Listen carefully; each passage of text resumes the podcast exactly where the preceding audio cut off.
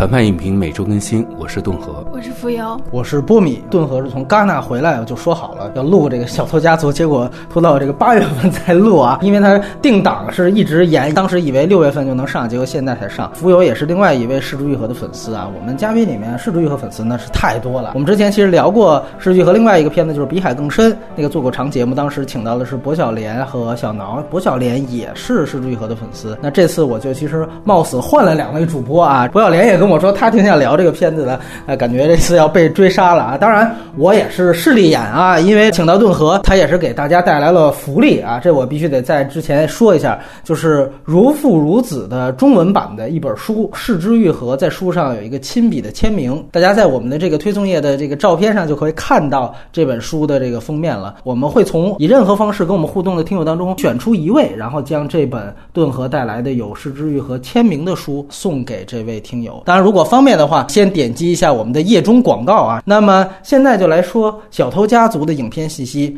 这个电影大家都知道，是首先获得了今年二零一八年戛纳电影节的金棕榈奖。如果我没记错的话，也应该是日本。时隔二十一年再获金棕榈啊！那之前还是金村昌平的《鳗鱼》，那他当时是和阿巴斯并列的。现在两位导演都已经去世了啊，可见年头之久。这个片子呢分级，按说它对应北美的话，应该算是一个 P D 十三的分级，但是内地就必须要说它有删减。删完之后，我个人感觉这也就是一个 P D 级的这么一个分级程度。那么它在内地的删减呢，是大约在四分五十秒左右。啊，因为不排除呢，它在片头呢会有一些 logo 的变化。这四分五十秒呢，大概是出现在三个段落，我们可能在剧透部分会详聊。它主要呢涉及到的是关于性和这个身体暴露的一些场面。那么这个片子没有彩蛋，它的格式呢是二 D 胶片的彩色电影。失之愈合几乎都用胶片拍摄的，但是今年在内地上映的上一部《第三度嫌疑人》，那是他第一部的数字电影。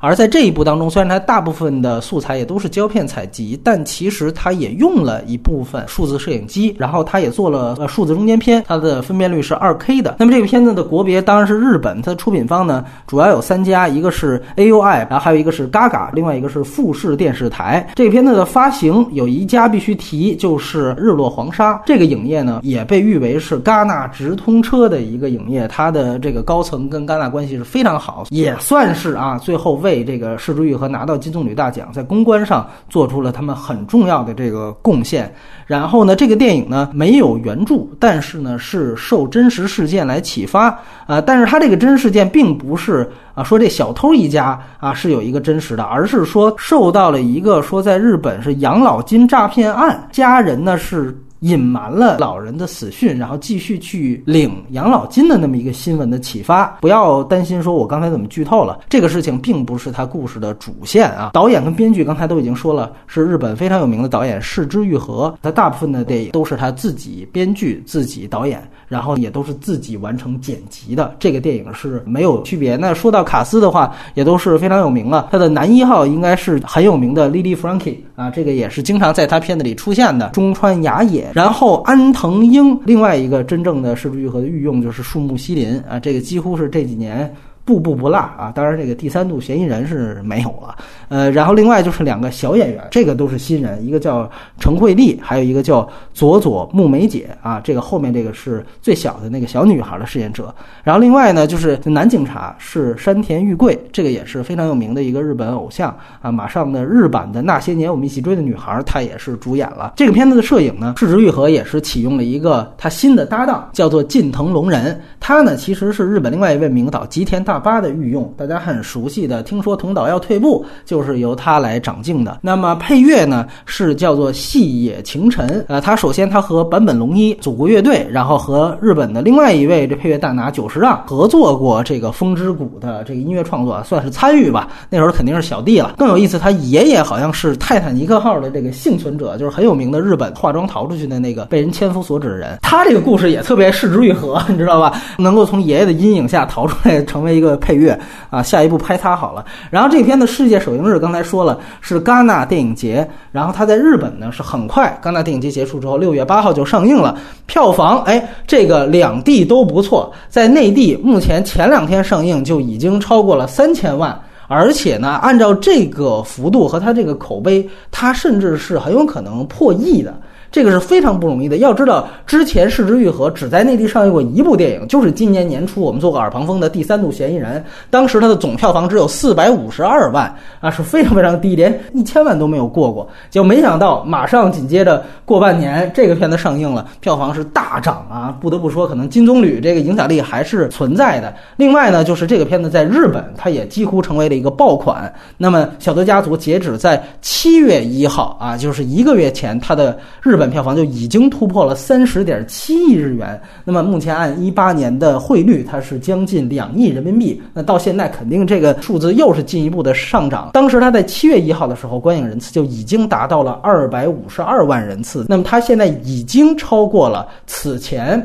市值愈合》票房最高的《如父如子》，三十二亿日元的票房。尤其《市值愈合》，大家也知道，它不是拍商业片的，所以这个成绩是非常非常高了。然后在字幕情况方面呢，中字目前最后的翻译出来呢，基本上它的哪怕是横幅的信息都翻译出来，只有一处就是 Lily Frankie 他去打工。啊，那个当时它其实出现了一堆字幕，这个院线版是没有给翻译出来，其他地方都比较详细了。然后我这里特别提及，就是这次片子的内地版的剪辑是一个叫刘娜娜的人。今天呢，我们的这个节目流程啊，老听众以为是不是又是我们三位该要打分了？那今天我们做一个尝试，先进行剧透部分的优缺点的讨论，然后我们的打分呢放到最后，然后在外延环节我们会说说。比海更深那一期节目，我们没有详细聊过的《失之愈合》的其他的电影。当然了，主要还是以它的剧情长篇为主。那接下来呢，就直接先进入到我们的剧透环节，都先来说说优点。浮游先来好吗？无论是在戛纳电影节期间，还是国内的之前的几次放映，我在看片之前都刻意的屏蔽掉了这些信息。所以我自己真正去看片的时候是非常惊喜的。我觉得《失之愈合》在面对自己最擅长的题材，对于家庭关系，还有受到伤害后的人们这两个主题的时候，他都有更加。深刻的体会，还有非常大胆的表现形式，有很多突破的地方。首先看《失之愈合》的采访，他还提到说自己是在坚持一个什么纪录片手法，还有他早期在那个电视台拍摄的风格。但是这一次，我不知道是因为换了摄影的关系，他已经非常非常的有电影感了。嗯，可能就是他自己不太喜欢那种那种风格，而且做的非常的好。最直观的一个看法就是他拍了大量的室内的戏，是那种很昏暗的那种。种场景，这在他以前的电影中就是很少出现的嘛。就是他以前，比如说拍摄一个室内空间，也要像是《海街日记》的那种，一个大宅子，但是门窗都大开，然后有自然光、有风，主角一定要坐在那个门廊上面，是那种非常通透的室内。包括像《无人知晓》这样的小房间，也是那种阳光很充足的。但他这次为了表现一个很底层、很昏暗的家庭，他基本上是。隔断了自然光线，或者是只留一点点的，但是他的打光非常的讲究。它还是能够把这个室内的那种层次感，通过像想太大的壁橱，还有门窗的框架，还有人物的前后景，制造层次，在杂乱的一个环境中拍出来一种很有序的状态。我这个有一点像《城来自喜南》，当然没有那么大的空间去供他调度。这是在摄影方面，还有细节。他以前是很喜欢拍摄自然光线的，就是晴天外面，然后一家人并肩走在街上。但他这次也拍了很多夜间的戏。比如说父子两个从那个小巷走出来，这个是我在之前的《失之愈合》电影里面很少很少碰到的镜头。冬天雪夜的感觉，虽然还没有降雪，然后他就放了一个自动售货机，有那种很亮的光线在旁边作为补光。还有就是父亲。扔垃圾的那一段也是一个框中框的构图，然后一盏灯。还有就是主题方面的，他把一个看似很吃老本的那种重复的家庭的题材，放了非常多他自己对于社会的观察。然后他提出了对于在血缘之外构成家庭的很多种的形式。但是呢，他在后半段又话锋一转，也不是否定嘛，就是持一个质疑的态度，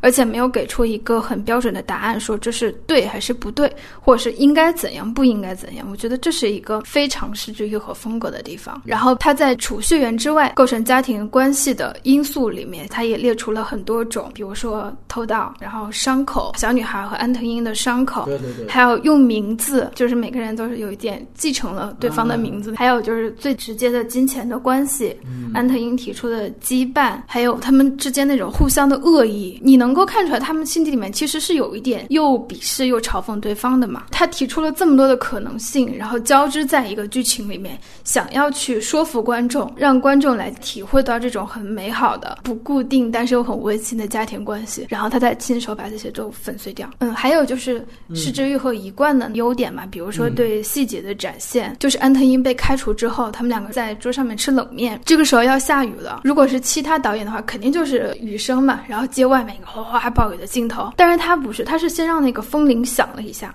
就证明有风吹过来，嗯，然后天气暗下来，再是下雨的那个声音。我觉得能做到这点的导演就非常的少了。嗯，还有就是大家都在夸安藤英最后哭的那个演技，对，那段确实很好，但是前面还有很多他非常精致的表演，比如说他们在海边，虽然他在那吃玉米。他就很自然的弄了一下牙齿，说怕沾到玉米粒啊什么。我觉得这个表演也是很厉害的一个地方。再有就是失之愈合一贯的那种从孩子的视角出发，应该是树木希林提给他的奇迹的时候说，作为一个拍摄孩子的电影，他有太多成人的视角了，所以他就开始改为孩子。这个非常明显的就是一开始拍摄捡小女孩的时候，基本上是从一个祥太的视角出发，我们跟着他进入到那个小女孩家的外面那个栅栏。看着他，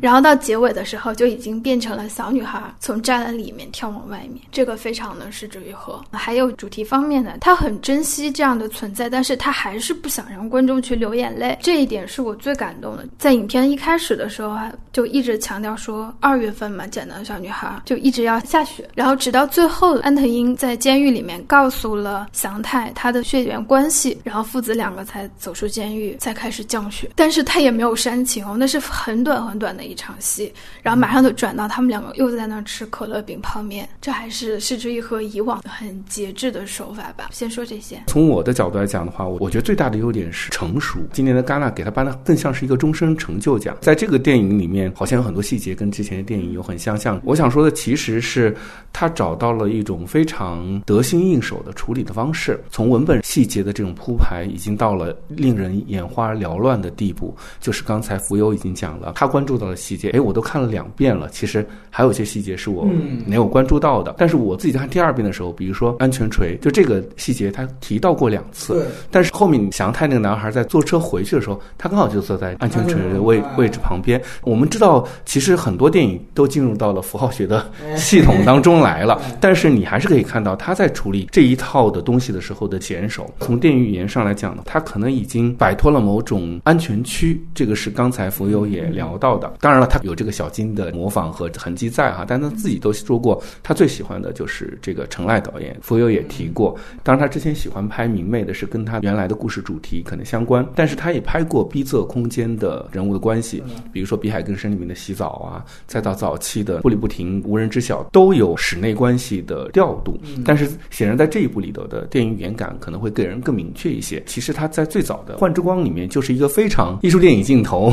介入。的一个一个模式的东西，但是后来回到了他拍摄电视纪录片习惯的去电影化镜头的一个模式，但可能到了这部片子，他已经完全游刃有余，不会再有芥蒂来限制他的创作了。这可能是我觉得他从这个作品可以感觉到他的成熟的地方。我最惊喜是在于他在给了我那么多熟悉的东西，甚至让我产生了一点点抗拒和遗憾的那个时候，他还是有态度的。因为一个导演在做创作的时候，无论如何都会有一个主人公是贴合他的创作视角。我觉得比起前面的那些人物，可能他是投射的是他父亲的影子，潦倒的这个人或者什么之类的。但这个片子里面，他在影片的最后，祥太的选择就是他非常坚定的一个态度的表现。无论是对这层家庭关系、对社会责任、对个体的态度，我觉得是异常的坚定的。虽然没有当面喊出爸爸的称号，但是在一个人的时候又给他了认可，又决绝的离开。我就觉得这个态度没有那么的一团和气，就是面目模糊或者直甩一个问题。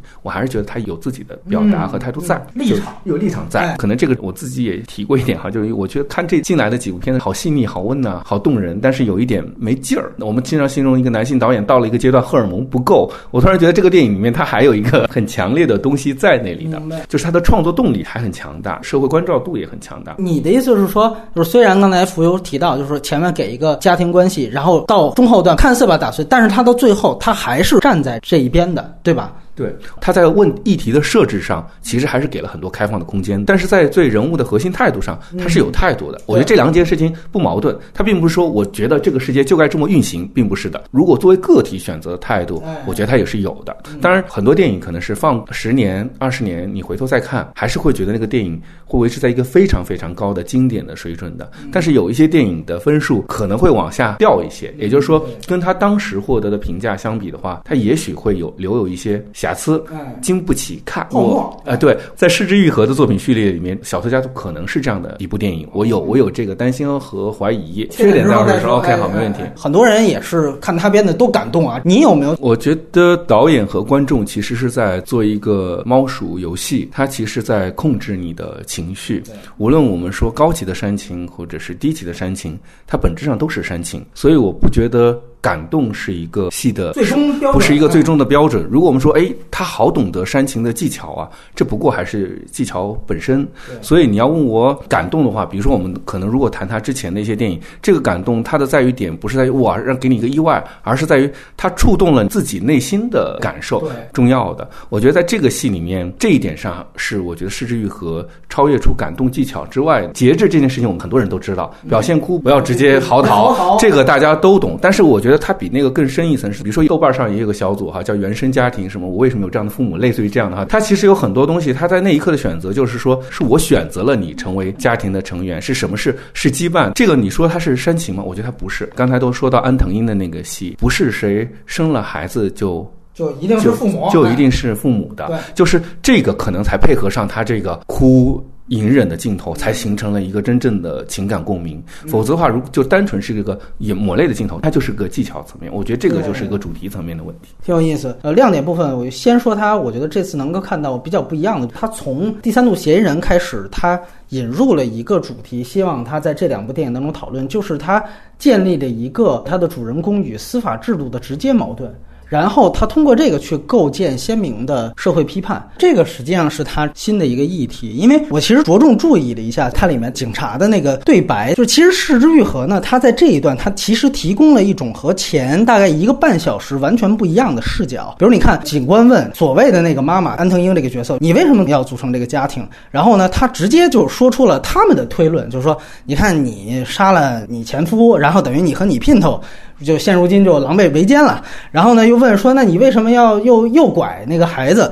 完了，他也给出了一个他的推论，就是你看你之前是这个性工作者啊，造成了你不能生育，你又想当妈，你怎么办呢？你不就偷一个呗？你又是小偷。这一段给观众呢，除了一个巨大的信息量之外，哦哦，还有这么一个前史。除此之外，我觉得尤其你二刷之后，你会感觉到可能警官的这种想法，这种想当然可能会。给你造成一种不适感，但是我觉得就是这种不适感，就是因为小偷他前面他展现出来的这些生活，其实是完全从底层的这些人的视角以及他们去看待彼此关系的这个角度去展现的。而如果在前一个半小时你看进去了，并且你。有一些认同这个想法的时候，这个时候，释之愈合突然的去插入这种景观的对白，去插入这种体制的视角的时候，它看似是一种官方视角，其实它也是一个就是所有不处在他们那个阶层的人的视角。本质上说，它就是我们对于底层想当然的那种视角。那么好的叙述者，我觉得都有一个本事，就是说他能说服观众去接受电影当中提供的视角，然后让他暂时忘掉我们观众自己的身份，然后等到最后，甚至我们会去反对我们原来原先会产生的想法。在《小偷》里面，这个就是视之愈合构建他这个电影所谓社会性的这一个方式，就是他没有像药神一样，我弄一个典型的反派形象。你看刚才我们介绍演员的时候都说，他其实找的那个警警官啊，还是一个偶像的很帅的一个。形象呢？而且呢，就说这个对白本身，就是他警官的这个推断啊，其实是有根有据，而且是符合推理的。我看到的时候，我就会想，如果我也只是把他们当成犯人，我不知道你前面这些事情，我对于他们的判断力。仅限于卷宗和前科的话，哦，这人原来还之前还杀过人呢，完了这次还想开溜。那么我这么一结合，完了我一判断，我很可能得出的是同样的结论。你想想看，假设我们抛开这个电影，你突然你在社会新闻上看到说一个小偷把别人家孩子当成自己家孩子，完了这小偷还有一个杀人的案底，完了在孩子出事的时候他还开溜。那大家会怎么想这个小偷？我估计键盘侠底下 要是微博的话，底下肯定早就骂挨千刀的了，对不对？所以片中的警察的这个逻辑，它就是我们的逻辑。警官对于小偷们的刻板印象，也是我们对于底层人士的刻板印象。而我们之所以产生这种逻辑和刻板，正是因为我们对底层的真实是一无所知的。而一无所知的背后是什么？可能就是阶层的严重分化，然后又严重固化。这个造成的一个必然结果，推理也好，或者说是刻板印象也罢呢，它抹杀了社会事件的一种复杂性。这个东西和他在《第三度嫌疑人》里面所讲的主题是相同的，就是司法往往会简单的提取因果。就失之愈合再强调一遍，他在这个片子里面，他没有要故意说我找个反派油头粉面的去黑公检法，没有，他也没有制造冤案。这里面人家。检察官也好，或者警官也好，他提取的这些因果都是确实存在的。你是不是想让孩子认贼作父？那可能是真的有。前一个半小时里面也有这样的细节，但是在这样的时刻，施之玉和想说的是，也许任何正常的人性自私的这点东西，都会在这个司法审判面前被夸大为一个最主要的作案动机。你这时候就不是一个简单的情感问题，你这是作案动机。所以。视之愈合，他才要花前面一个半小时，他先给观众呈现一个底层人生活的一个横截面。我先让大家真正的了解和进入这一家，让观众知道这些人所有的自私和他的爱可能是掺杂在一起的，是吧？诱拐这事儿也没那么简单，认贼作父也没那么简单。那这个时候，我再把观众可能原来就可能产生的那种刻板印象，通过。警官这样的视角来砸给你，那你自己去想想这个事儿，这个是很重要的。而除了司法体制之外，我们还可以注意到一个细节，就是传媒。从丢孩子的时候，小偷一家就在那个电视里面看那个访谈节目，首先是新闻，几个人啊，这个衣着打扮，这个道貌岸然的，然后就说：“哎呀，咱们这个问题，社会问题得解决啊，就是那种救救孩子的那种感觉。”然后等到最后找到这个孩子的时候，你注意到媒体蜂拥而至，其实都是去采访。丢孩子的人，就这一幕，其实市之愈合设计的是非常有他的态度的。就刚才跟顿河说的一样，而且他其实是一个故意让观众看出来，这是一个充满谎言的一场媒体的问答啊！是你给孩子做的饭吗？啊，是，就是他其实要这样的东西。那你从这几场戏你去看，传媒它背后也是大众，就蜂拥而至的这种传媒，他们在报道的时候。他们也只会去报道丢孩子的人啊，因为那个是社会我们说主流阶层的家庭。小偷这边，那司法都下定论了，他们是忽视掉的。所以通过司法的，包括景观也好，通过对传媒的交代也好，包括对于。那个真正丢孩子家庭的展现也好，虽然都是这么简单的几笔，但是它好像构成了一种主流社会对于底层的合谋。我们可是丢孩子，那我们是受害者；他们是偷孩子的，我们还能有什么错吗？错全都在底层。但是他在这样一个我们想当然也会这么想的情况下，他前一个半小时完全给你呈现了一个是非和我刚才说的这套逻辑完全不一样的东西。那最后。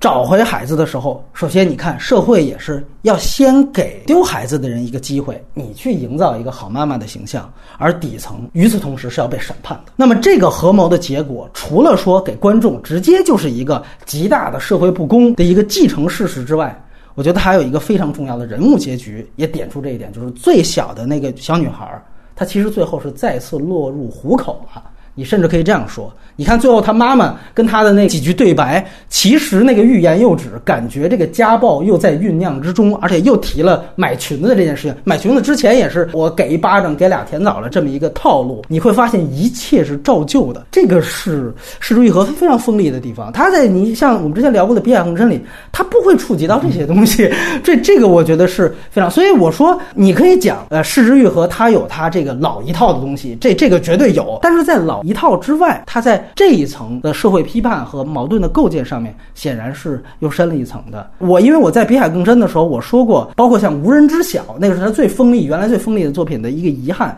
就是他太多的去注重孩子之间的互动。啊，这个当然是非常好的，但是与此同时，社会性的表达是其次的。尤其说，我说他最近是越来越，这前几年啊，越来越陷入到就家庭题材。当然，三度的时候我是非常兴奋的。那个电影大家有的觉得步子迈的大了，但是你把它作为这个电影的一个习作，所以那个电影的意义是非常非常大的。最大惊喜也就在这儿。不好意思啊，我这个主动要求补充一下，因为我们知道后面不会再聊三度嫌疑人了。我也蛮遗憾的，就是上次没有来聊三度嫌疑人，因为我个人也耳旁风，耳旁风。对对，个人也非常喜欢这个作品。而且我也是觉得，我非常认同波米的一点是，他的第三度嫌疑人对小偷家族来讲是有非常非常重要的意义的。刚才其实波米已经提到了，他是有一个有态度、有观点的电影哈。另外一条就是，其实第三度嫌疑人里面讨论了法律的价值意义、执法者的权利的来源这些问题。在我看来，那个片子里面最重要的一条是，社会监管其实要远远让位于个人的自我裁决，这是我的一个一个看法啊。就是说，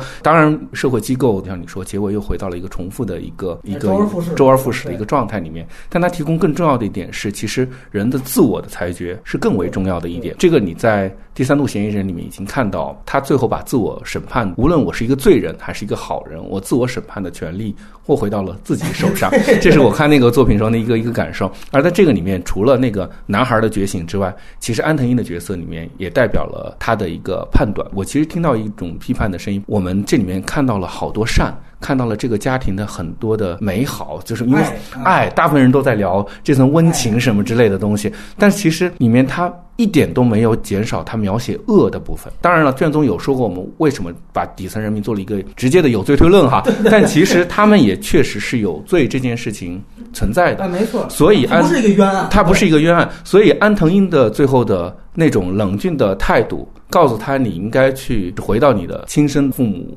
身边，包括你应该读书，包括我是要承担所有的这个罪责。这个其实是一个自我裁决的一个结果。就我觉得这里面这两个人物的坚定的态度，代表了他们个人对自我的一个认知和一个判决。那其实像你说的，他又同时呈现了社会的失职，这个同时存在。所以我才觉得第三度嫌疑人，无论是从创作的态度，当然他其实手法上这个悬疑的感，其实可能也在那个片子里面已经练习过，放到这个片。片子，所以我觉得这个片对这个片子是很有意义的一件事。对，然后另外一个我觉得特有意思的一点，也是我觉得有点新的东西，就是关于。他用性来讲人的成长这件事情，关于性的这一部分，其实是柿之愈合以前的作品很少有的。他这里面其实把性作为几乎所有人物一个剧作上的一个推动的母题一样，这个是不多见的。因为我们知道世之愈合这么多片子之前有过激情戏的，只有这个空气人偶，那还不是跟真人啊，他那是这个充气娃娃。那么，但是你会发现在这里面，他的这个家庭跟他之前所有的家庭不一样的是，他第一次不。去避讳的去展现这个家庭所有关于性的细节，这个从小男孩儿他陈博，他因为他已经青春期了嘛，看这个胸部，然后到松冈莫优，他其实是因为他进入一个软色情行业，然后他在色情的行业当中第一次感受到了爱情，他其实是这样的一个支线。然后中年夫妇就更不用说，事业受挫之后，他中间有试图去找回激情的那么一段床戏。那再到老太太，其实老太太的前史到后来就交代出来，哦，她也是因为小三的上位，把她给挤到了社会的边缘。你会发现，都是性构成的这些人物的一个前史或者正在发生的链条。而性呢，可以在这个电影当中作为了其他人物成熟的标志。比如说小男孩，这是最明显的，他开始像一个男人一样。变得成熟了，在这个时候，他也才开始对抗所谓他的这个父权形象。所以，这个首先也是我生理上我成长了，我才在心理上成熟了。所以，这个其实是这个电影非常大的一个亮点。那这时候我就得多吐槽一句，就是这么大一个亮点，内地给删的差不多了。所以，我觉得内地版跟完整版呢，我到时候最后的打分我可能会不一样，就在这儿，就是因为你等于删了是愈合最重要的一环表达，这一环呢还是在他以前的片子里边没有的。我觉得可能现在的观众看完之后会觉得，哎呀，失之愈合还是失之愈合。喜欢的有说，嗯，它一点都没变，还是那个味道。但其实它有变的。只是他们给删了。所以这个东西它虽然号称删了是不到五分钟，但是几乎是致命的。嗯，只是说大家可以去带着这个脑补，毕竟那原教那段落它留了两个镜头，完了那个吃面，然后后面你也能看出那个意思。但是我相信市之愈合他自己是最能够明白我这个恰到好处是恰到多长，呃什么刘娜娜什么的，我又给他剪短了，这个还到不到得了市之愈合的那个意思？那肯定是另外一回事儿。所以我觉得这一点是我一定要再多提的一点。补充一下，就是他在里面展现性的时候是完全没有情色的意味，呼应了里面的那一句台词，就是父亲对亚纪说：“说我们一家人是靠心来联系的，不是靠那里。就是安藤樱向他求欢的那一场戏，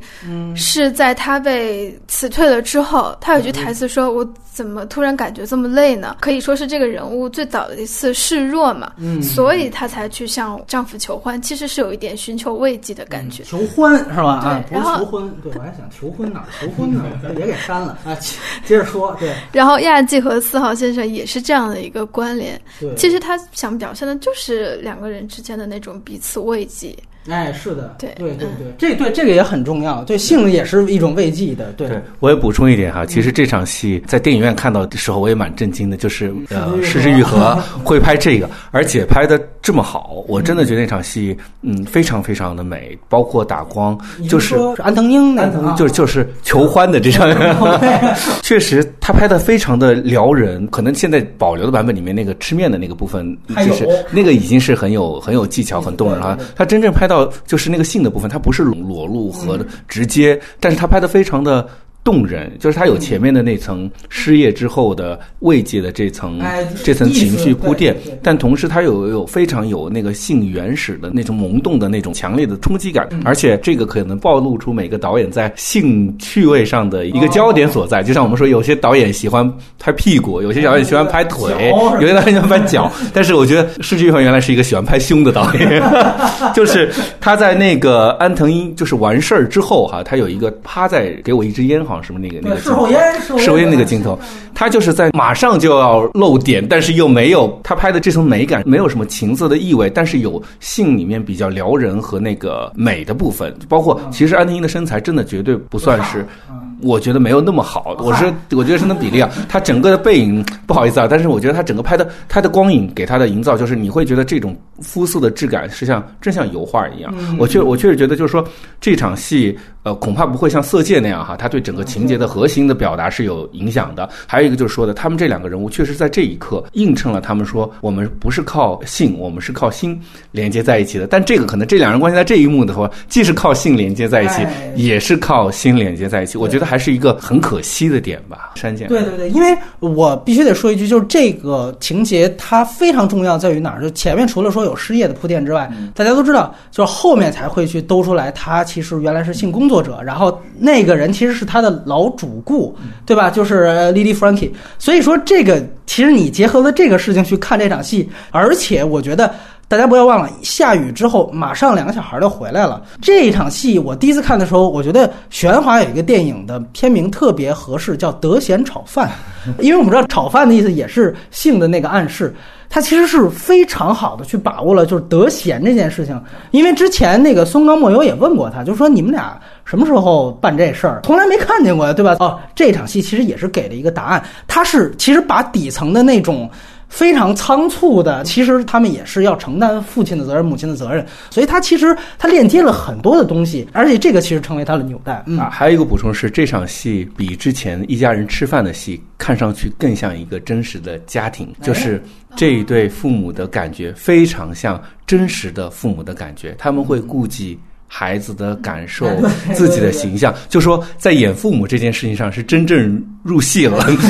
在演夫妻和父母这件事情上，所以我觉得确实这场戏很可惜。而且你看他整个情绪的变化跟他那个天色变化，他其实是呃非常好，他是一个镜头完成的嘛。你看他前面是我失业了，后面我是挑逗我丈夫，然后到最后小孩回来了，他们俩然后拿那个毛巾去捂，然后全场在那一段是真的会乐出来。这个情绪的变化跟他天色的变化是一一样的。前面是大晴天，我在一个镜头里面，我开始就刚才浮游提到那个细节，我先是风铃响，然后开始下雨，然后变成阴天下雨，然后到最后完成这个东西，就是所有的配合一气呵成，这个太重要了。然后另外呢，可能关于成长的这部分没有前两条这么大的惊艳的感觉，但是我觉得也挺有意思。就是其实呢，虽然他一直拍家庭，但是这里面的家庭应该好像是他所有的家庭里面年龄段链条最完整的，应该是比那个步履不停还要完整一些啊。因为那个好像阿布宽完了上面直接就是老太太了，就说明技能。二十岁这个年纪段的人，哎，没错，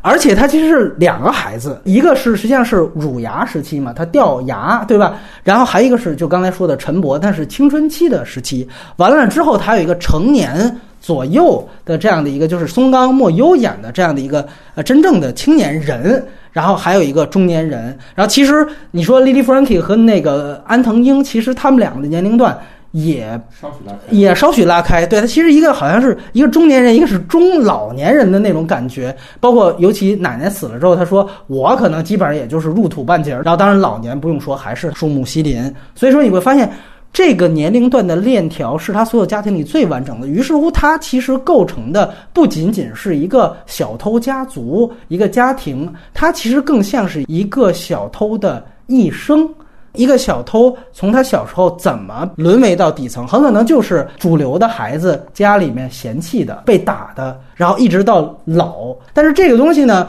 因为石之愈合他也受台湾新浪潮影响很大。依依是第一个做这样的一个构架的一个故事，你依依那个家庭的链条也非常完整，而且依依更明白就是。一和一，我竖起来，这就是二。杨德昌他就是这个意思，所以说我不好说这是完全失之愈合的，就像前两个优点一样那么鲜明的。但是我觉得在他的这个这么纯熟的家庭片里面，他第一次构建这个东西，尤其他有一个底层的主题在这儿，这个构架和结构也是需要被点出来的。我觉得这个也是很好的，包括。我们这里面去谈到，也是它跟一一样，它在中间每一个人的推进，其实是一个成长的同时，也是在讲这一个人变老的过程。那你最后去看最老的那一个人，他代表那年龄段，他最后就是死了吗？小男孩他是成长了。这里面有一个非常重要的一个镜头，是小女孩跟小男孩他们有一场看那个蝉脱壳的戏，在这场戏之后，你会发现所有的剧情开始推动了。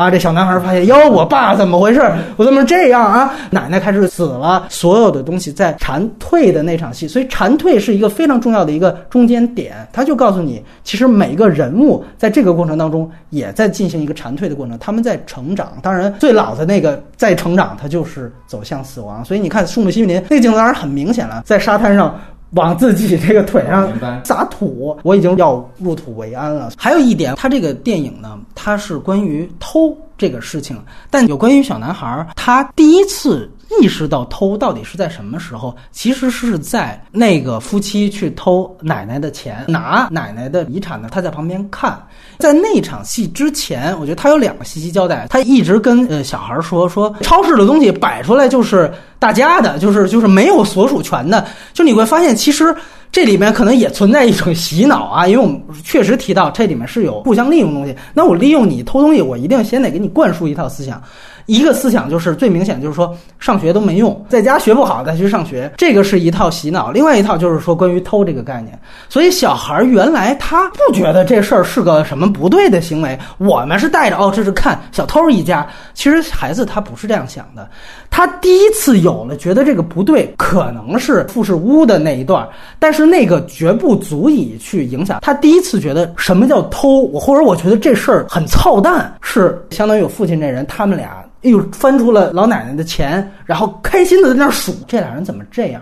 这个时候，他在精神层面第一次意识到，这他妈叫偷。但是很讽刺的，其实这个在他们家庭内部，这应该不算什么。对，这个是他很反讽的地方。而这一幕其实也促成了他。成长，我们说这个是很重要的东西。哪怕在偷这上面，其实它也带两个维度，就是我们主流的维度怎么看偷这件事情，但是他们是实际上是另外一个看法。最后就是浮游最早提到的关于镜头、关于摄影，我觉得这个是非常不一样。但是我跟浮游可能有不一样的看法，是我觉得在无人知晓里面。他是完全现实主义的那种，就是他是要一种残酷性。我因为我第一次看，我说这小男孩选的太像柳乐优弥了啊！我这次回去又过了一遍这个无人知晓，起码在化妆上不一样。柳乐优弥从头到尾那个脏啊，哎呦，那个头发也不剪，他故意的嘛，我就要一个。这个我觉得也非常配合《失之愈合》的主题，所以我很同意顿河说的，他这里面有态度，他最终他还是向着小偷这一家的，就在哪儿几个小孩拍的，绝对不是像无人知晓那种。另外一点就是关于，比如说布光，他这里面虽然还是他的自然光，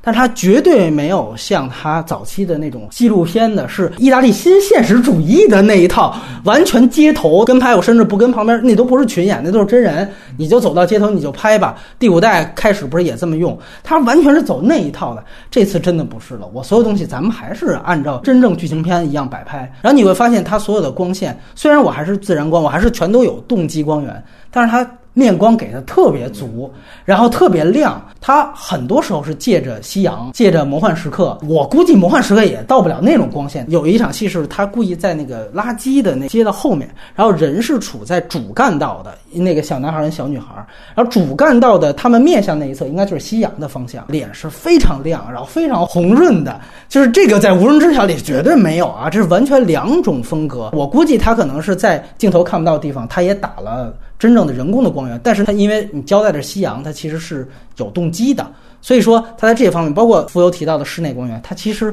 给的光源都是非常足的，所以它跟原来是大不一样。就他在拍现实这一架的时候，他不再展现残酷性，他不再说我怎么惨，镜头怎么来。然后我这里面最喜欢的一个镜头是，就是它被用作中文海报的，就是烟花那个镜头，没像《海街日记》，《海街日记》那真美，它这里面没给烟花任何一个镜头，然后反倒。他是拍大家看烟花，那个时候我觉得他也配合着我刚才最早说到的这个主题。其实这个也是一个主观镜头，它相当于我们就是这些烟花，以俯视的视角在看底层的人士。在那一刻，他达到了一种对望，那个是超越他仅仅说是那是一个闲笔的一个一点。所以虽然那个海报吧，大家说怎么弄得那么花里胡哨，但是他抓的这个重点抓得很好，那一段就是。底层和我们的一个对望。导演老练和老套啊，就是这里面是展现他老练的一方面。就我想补充一点啊，第一个是我听说的消息是他拍了烟花的镜头，另外一个拍了也没有用的镜头是在最后的结尾。呃，据说那个女孩喊的是爸爸，她因为有个目光注视方向，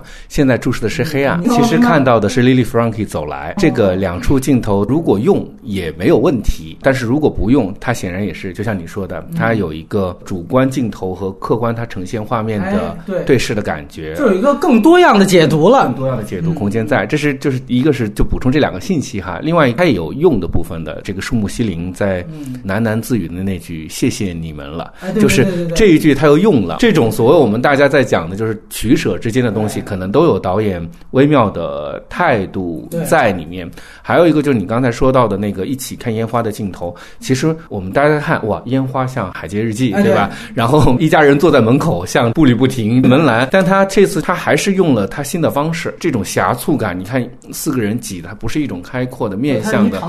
它是一个窄窄的井中之蛙的这种布局和感觉，它有一种非常最美的时候，有一个最最悲悯的那个感觉在，所以那个镜头确实就是当黄海哈做了那个海报，然后他给我也讲，他就是要用要用特别绚烂的东西弥补在影片中的那层底层人的遗憾，就我确实觉得这个镜头也非常非常棒，因为大家可以注意一个细节。就是他们应该在那一段之前，他们也说，他们也是看不到烟花的。是他说，他们如果他用那个烟花镜头，那其实是纯拍给观众的，因为其实他们只能听见声儿嘛。所以我觉得肯定我们最后以导演删完了为准，就他绝对会意识到，哦，这一段拿掉，我的表意可能会更清楚。包括其实最后别把他爸爸走来那一段，当然我觉得走来也可以有，是因为。难道他还能再给拐走吗？这是绝对不敢的一件事情吗？对，是我觉得就像我们说的，就是我觉得他是完成了人物的自我的裁决和成长。就我们说的，他完成了小男孩的，完成了安藤英的。他可能如果如果再给这一笔的话，其实是给到 Lily Frankie 的，因为他。知道了父亲的责任或者也好，或者他对自我有一个，其实他没有去承担，他应该承担那份罪，是安藤英一个人哎，就背了，一个人背了嘛。但我觉得可能在这个地方的选择，就是他在对于公众的失职和对于个人的自我的这个裁决这两个主题里面的一个平衡，因为在那边已经可能已经有了安藤英和小男孩祥太的自我的一个审判那么在这里他还是要留出空间去讲他对于社会的这个的态度，，对对，没错没错，就是说我这个是虚构的故事，我最后我还是告诉你，你看小女孩她其实被困住了。你一方面你会讲那是一个跟第一个镜头的一个对照，但另外一方面，这个是小女孩的监狱，对吧？她是被困住了，所以我觉得她留在这儿是非常好的。对你最后一看，爸爸来了啊，就这个，我觉得就就不是特别有意思了。另外就是刚才提到的，包括那个下雨那场戏，就他那个光线的变化。我相信它肯定是人工的啦，你包括下雨，这个那怎么等啊？但是我觉得它整个营造出来的那个感觉，跟它配合的这个做爱的这个表意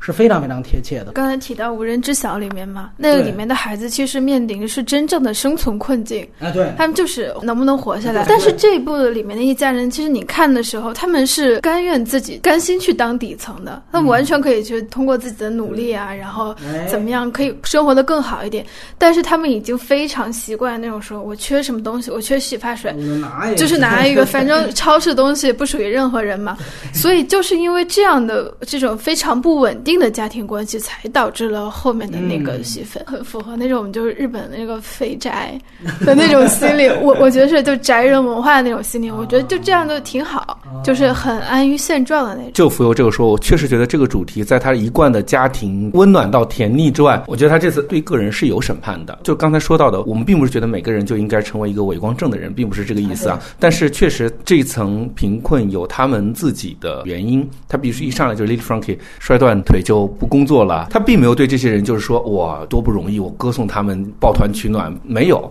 他这种平衡感。他也有他在工作上，他比如说那个最后他让那谁二选一嘛，安藤英跟那个，就是你会感觉这是社会操蛋，对吧？对，就是你说平衡感，他这个东西对安藤英也是偷个小东西，哎，很得意啊！洗衣服的时候又拿到一个，他有一个非常冷酷的一个状态在审视这些人。原来你可能更多的从石玉和的电影当中感到，或者他输出的也都是一种感性的，比如说，哎，我父亲，我的我半回忆体啊，我半自传体啊，我怎样怎样。现在其实你会发现，石玉和从三度他升级到是一个，我其实像。奉俊昊那种，我李沧东那种，我是实际上是我在理性的去看这个社会是这个样子的，社会的横截面展示。你看他在感性之余，他有了这样的一层理性的思辨的东西。其实我觉得有件事情很好玩，就是确实失之愈合在中国变成一个更流行一点大众导演，是从《海街日记》开始的。就是，而且我我觉得有一件，当然了，大家都说了，可能他也变成了李安之后第二个征文大赛的一个主主角了。而且最容易传播的鸡汤都是什么？爸爸长大了，我想嫁给你啊！我觉得，如果说我们所有的评论都往这个方向来，包括他说到爱与温暖多感人，如果都往这个方向引导的话，会消解掉失之欲和作品的很大一部分的。价值，对，就我们刚才说的，我们都有一层欣喜或者什么感觉在。他的出发点就是一个愤怒的年轻人，他拍纪录片，他拍纪录片 出身，他早先就是一个非常有价值，包括他对很多社会问题都有都有看法，都有强烈的观点的人。相反，他在处理电影的时候，他也自己有讲过，把电影和社会公众表达是区分开来的，嗯把电影更当做一个艺术本身。但这并不代表我们就把他的电影解读成了一个小清新的小温暖的小确幸的东西。我觉得，如果评论的声音都是往这个方向去走的话，也许会对他产生一种很大的高级黑，啊，是一种 高级黑，对对对对对，我看到他所有的鸡汤，就是他那么有走路的速度什么，他就是这本书里面他有很多创作上的好玩的东西，但是最终最容易被大众传播的还是那种京剧呃，对对，小温暖的 一个东西。嗯，闲比说一个是，就是《比海更生》，其实我是他作品里面比较不喜欢的一部，就是陷入到了他的创作困境，轻车熟路，同时又充满了一些懈怠之气的一部作品。我觉得一个导演在创作上还是应该往前去的。对，那我们就交换意见，吹了一个多小时了，对吧？也差不多了，咱们咱们 咱们谈谈他这个问题啊。来，浮游先来说，在失之愈合以前的作品中，细节的捕捉其实都是漫不经心的观察生活，然后放在作品里面的。可能这个你看到了，我没看到就无所谓。但是这次呢，就有了那种非常具体的指向，这也是为什么大家会写什么失之愈合片子里面面的一百个彩蛋，跟头号玩家似的。我觉得他在刻意做这个东西，比如小女孩的牙齿掉了，说一个旧的 坏的牙才能更新的，然后奶奶就死了，就可能是那什么小黑鱼啊，什么什么那个金蝉脱壳，然后那个 蝉蜕壳，就是金蝉脱壳。东西非常容易给影迷一种优越感嘛，就我我自己我也很开心啊，我看到了这么多。但是在第二遍看的时候，我就会觉得太讨好观众了。因为我觉得是这样，就是当我不是在写散文了啊，我在写社会论文的时候，我就要举证啊，我就要表意，所以所有的设计，你往极端说都是算计，对吧？所以这就看，包括那我也可以说，所有的这个老成往极端说都是老套，所以这个就看你从哪个方面去看。浮游题这是挺关键的，接着说，对。嗯，还有一个就是删减的问题嘛，就是看的时候你很明显感觉到松冈莫优那条线，哎，给我的太不够了，太影响我的感官了。再一个就是这可能比较私人了啊，我觉得应该很多人都挺喜欢这点的，就是可能是因为看了《邪不压正》吧，然后我对他叫爸爸这一点简直深恶痛绝。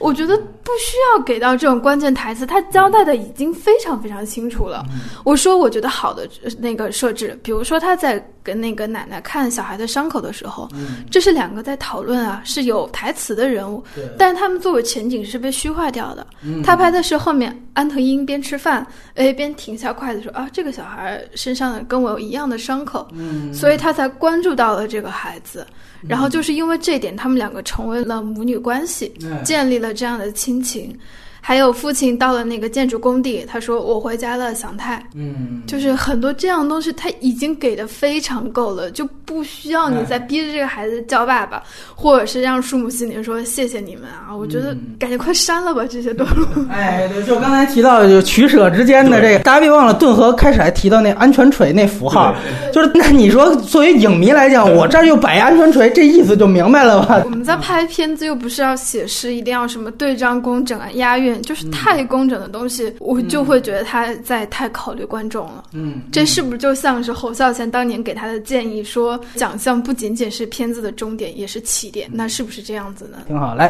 顿河谈谈。其实我觉得可能大家的想法都一致，就像我们刚才说的，就是当树木心灵说谢谢你们，你会觉得哎呀太好了，又会觉得啊是不是有点过了？就是这么说好像就会觉得很打脸，或者你到底要人怎样的一个感觉？他就是在会说他进入了一个创作非常娴熟，他用这些小符号的时候简直是信手拈来，可能别人已经是要精心构建，对于他来讲，哎，那我们今天讲讲安全锤，我就在这儿就放上去了。但对于他来讲，过于的满，而且他拥有的余味就是松弛感，就像他在准备一场高考，而且还拿到了。状元的那个、那个、那个感觉，他当然确实拿到了呃金棕榈哈，可能丧失了一点愉悦度。这个就是评论的时候，有的说是站着说话不腰疼，或者怎么着的。他在 对呀，可能真的是 真的是这个。他在他在《海街日记》说：“哎，我就做一个这种没什么追求的中年人，和自己和解了，也挺好的。”这是两个区域之间的一个问题，一个是在一个很舒适的做做自己，一个是我就做一个特别好的东西的时候，那个。分寸感的问题，就可能因为你做的太工整、太圆满了。对于很多影迷来讲，可以看到解谜的乐趣，但这种时候就会消解掉他就纯粹的享受的一个乐趣的东西。当然了，我觉得你说导演是没有企图心是不可能的。对于他来讲的话。在连接的被戛纳降等、拒绝之外，肯定还是会有一个，就是创作上我要去向一个一个地方更明确一点的态度，这是个利弊一体的问题。我觉得现在的电影对于片长都会有一个要求了，很多电影从发行的角度来讲，它还是会有一个考虑。对于这部电影，它要讲这么多东西，我觉得现有的时长其实是不够的，以至于单场戏的功能非常非常的强，就是每一场戏、每一句台词、每一个点位都。非常的明确，对于更多普通观众来讲，这个影片节奏已经非常的。慢了，但是对于就是我说影迷来说，或者说对于有观影基础的人来说，这个影片已经非常的满，每场戏都在讲事情。刚才说这种电影容易在最后的评价经不起看的一个原因，就因为它功能很明确。我也很少做黑哈，但我觉得就三块广告牌来讲的话，我觉得它可能就是一个将来会掉下去的一个电影，因为就是说从功能上来讲，它每个戏的功能都戏剧感太过强烈，功能性太过明确。虽然看上去我觉得《小偷家族》和三块广告牌是完全不。同类型的电影，但在这种创作方法和单场戏的处理上，其实是差不多的。这是我的感受。那么多人很喜欢《教父》，很多人都不理解为什么要在西西里那儿就来那么一来 来那么一段，但是你会就会过了很多年，你会发现这种电影它自然生成的像一个生命一样的那种呼吸节奏是很可贵的。包括就是之前我们说《美国往事》为什么要拍那么长，这个是特重要的一件事情。就尤其你在看完回顾这个片子的时候，你会惊讶的发现，你能回忆起来每一场戏的衔接，嗯因为它特别特别的有逻辑，然后就完全是一个剧情很强烈的，然后会有很多技巧的，每一个关节都做得非常精致的一部电影了，而不是像里面树木希林说那个说，我感觉你今天情绪不对，因为你脚比平时凉，我觉得这都是属于以前的视觉愈合的。其实这个问题确实是非常的明显，我都不用单拎出来说，我就细化你们俩的观点就可以。首先就是关于结尾叫爹这事儿，个人觉得就司法对抗这个事情，我已经很明白的找到了它的用意所在。但是他在这之后拍的所有的这个戏，它是偏向于和解写的。除了刚才顿河提到的，可能有他真正说我自我审判之外，就那你说安藤英当他跟小男孩说出来，你去回到你的亲生父母身边的时候，其实对于观众来说，肯定是又给安藤英演的这个形象再加了一分。他最后都给了人物救赎的机会。他其实最后全都完成了救赎，包括你看最后父子，他就问说：“那到底是不是你要开溜？”他说：“对，我是。”小男孩也承认啊，最后是我故意被抓的，就是他给每一个人都给了对方哎很完整的赎罪和这个坦白的这么一个机会。所以我这么说啊，就是这个片子刚才提到，不是在日本这个成了票房的爆款，我不仅拿了金棕榈，我还。受到了主流观众认可，我觉得就这些戏就是给主流观众看的，大家出来，哎呀，还是挺满足的。确实，你会感到这里面还有一个平衡，就是影节展和这个市场的平衡。我觉得最后这些戏确实是给主流观众拍的这个意思是很多的，就是他最后这个和解的趋向是极其明显的。然后在这个时候，你又会发现他有一些戏他解决不了。就是刚才浮游提到的第一个问题，松冈莫优的这个戏，他怎么办？他只能去拍一场，他回去去看老宅子的样子就完了，因为他 可能也想不好这场戏我该怎么和解，因为我们想象到他结局脑补的话，他应该就回去了，对吧？就回到他真正亲生父母家。那那亲生父母他还能怎么写？能写他当宝贝女儿，他干脆那个线他也没往下拍。当你试图给大家和解的时候，我就只能以点带面啊，我这个小男孩这条就意思了。我第一次看确实是非常不喜欢这个结局，就在于他最后一个是叫爹叫出来这件事情，另外就是那个你记得他前面配合的是 Lily Frankie 他。日剧跑，就是这个日剧跑一出来，我一下我说是之玉和什么时候也日剧跑了？偏见。我说这个日剧跑怎么能用在你的影片结尾呢？作为作为知吹，不禁想问你们到底想怎样？失之愈合自己都说了，他受日剧的影响很深嘛。深到骨髓就不太好了。这个日剧跑出现在这儿，还有还有《海街日记》你们日剧追浪的，这是。而且我想举另外一个反例，反倒是你们提到日剧也是电视剧，我反正另外一个电视剧就是原来小时候看的，印象一直记到现在，就是《大宅门》。大宅门，我估计看过的人应该都会记得一个，就是它里面何赛飞演的那是杨九红，因为斯琴高娃一直不认他，把杨九红跟白景琦生的那个孩子老太太带到自己身边养，最后造成了那个孩子是不认杨九红当妈的。嗯，那个孩子后来长大了，她嫁给的是国民党。他们后来就要飞到台湾去了，这一诀别就天水两隔了。但在这之前呢，杨柳红她也有一个，她说她就是把那一家的孩子也给带到自己身边养，但是到了最后双方是有一个和解的，你也别纠结原来了，我也把孩子还给你。这个时候她女儿也明白，刘培吧来演的那个角色跑到杨九红的屋前，大家都期待着他叫出这声妈，然后他他跑到门口的时候要跨没跨的时候，刘培想了想。转头走了，这一走就去台湾了。然后后来杨九红就死了。其实那一刻，我操！最后我看到那儿，我觉得特别牛逼。我这细节我记到现在。我刚才因为我提到了，它其实展现的是一种复杂性，就是复杂性不是说事儿和解了、大团圆了，我我这一声它就能叫出来。这个其实反倒是一个戏剧的一个动作。就是复杂性有的时候就是明明事儿都解决了，但是我碍于很可能就是一个惯性，所以这个我觉得其实是一种复杂性的削弱。归结到这儿吧，可能稍微跟你们不一样哈。关于叫爸爸这件事情，我觉得在一个作品的创作过程中，这个事情你没有想过。和你想过做了选择是有区别的。我们把这个处理是高下放在一边先来讨论来讲的话，我相信树木心灵的谢谢你们留不留，爸爸叫不叫，还有最后的结尾是不是那样，烟花给不给，就说其实。他肯定都考虑过两种做法的优劣。如果他做了这样的取舍，说明他在一些关键的问题上，他是需要这个情感释放、态度明确，还是需要他这个人物更含蓄和保留？我只是把我这个观点观点放在这里啊。但是我觉得造成这个地方显得过于直白和不好意思的一个原因，是我觉得戏剧浓度过高造成的，就是是它的功能性过强造成了这个地方。可能才看上去有那层不适感。呃，我刚才在翻的时候，就是在想这些年看过电影里面，我很喜欢意大利。零三年的一个片叫《灿烂人生》，它是当年的一种关注单元的呃大奖得主，但是它的片长足够的长。他这样一个家庭，在以小偷的方式维系了这么多年之后，突然土崩瓦解，这个过程来的其实是非常的快快的，就说它的合理性是经不起推敲的。我觉得，即便你说到了这个男孩的觉醒，看到偷钱，知道了自己身世，但整体的这个故事，它本应该有的体量是被压缩了的，以至于剧情是跑着在。进行的，包括你提到的，就是说关于导演取舍的问题。那我这么说，就是在优点环节，我特别。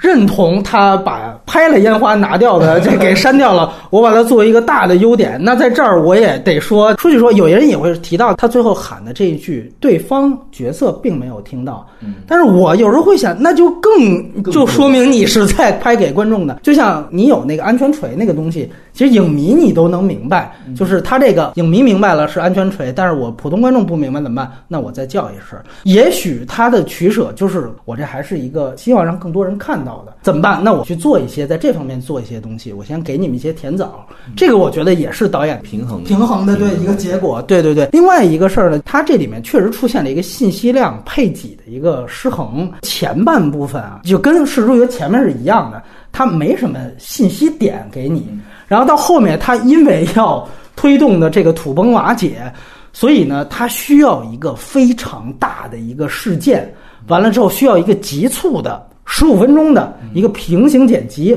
我就把所有人物前史的翻转全都出来，所以这个其实会一下子会让大家觉得怎么后半段是另外一个东西。这个我觉得确实也是一个跟他原来电影不一样的一个地方所在，而且确实你提到的就是他跟他偏长这个是有很大关系的一件事情。还有就是他把你砸晕。因为高浓度下来，你不会去想到它在逻辑上，或者说在这些人物上的会存在的存在的 bug 的问题。就还是我第一次看的时候，我就会觉得你最后那场司法大审判这场戏，就是在信息量上，它全是通过这大审判给的，就是所有人物前史到大审判那儿，你会感觉他是把前面的所有暗示呢。又在实锤的证实了一下，这个又让我感觉你信息量大，但有的时候又重复。你比如松冈莫优，本来他戏没多少，但是有记得有老太太去那个家里要钱那段戏，其实他已经点的很明显。呃，后边我等于我再说一遍，就是说我告诉松冈莫优啊，其实他是利用你呢，什么这那个，这个其实在我看来又有信息点的重复。然后他另外一点呢，小男孩算这里面戏份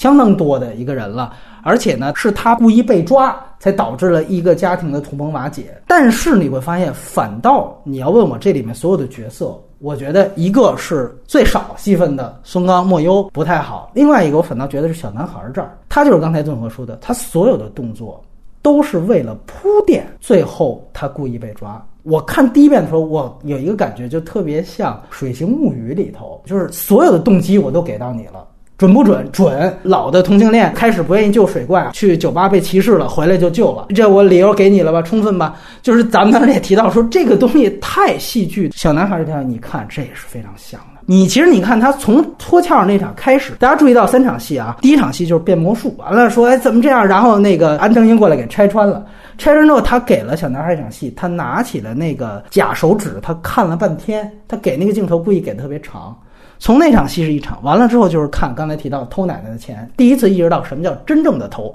然后再到第三场戏，就是俩人去作案的时候质疑他说你当年救我是为什么救？你是不是也是为了偷东西？就这三连击，最后构成了这个人物。最后，操，我幻灭了，我就来吧，我就我就干一场，就有了那个橘子那场戏。所以你会发现，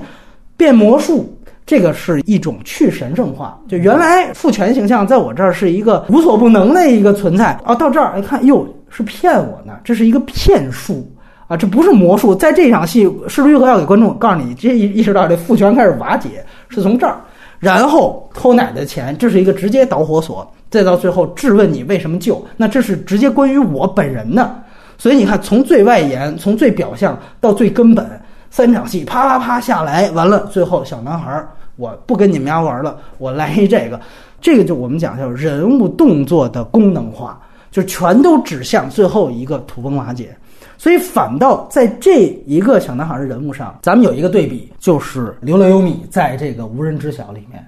那个东西其实就是完完全全是真正的人物生活的展现。但是你别忘了，那个呃无人知晓是。两个半小时的时长，然后他讲的东西更少。对对，这个所以刘乐优米就拿影帝了，他就没拿金棕榈，对吧？因为小男孩这个人物太鲜活了。有一个对比的点，我觉得是特别鲜明的，就是他这里面讲《小偷家族》里的小男孩，他也讲，就是最后他需要去上学。嗯，但是这个东西其实更多是通过最后安藤英的这个探监来。呈现出来的，当然也交代了，就小黑鱼的那个段落，就感觉他对文学有一点兴趣，但实际上这个是口头的叙述。而在无人知晓里面，他去讲孩子对于学校的渴望，其实是通过刘乐优米，他跟另外几个真正上学的孩子，因为游戏啊玩游戏认识到了一起，他就讲这个孩子他被困在了这样一个家庭里面。他最大的损失是他没有同年龄的玩伴。小偷这里面也有啊，他也有对上学的困境，但是在。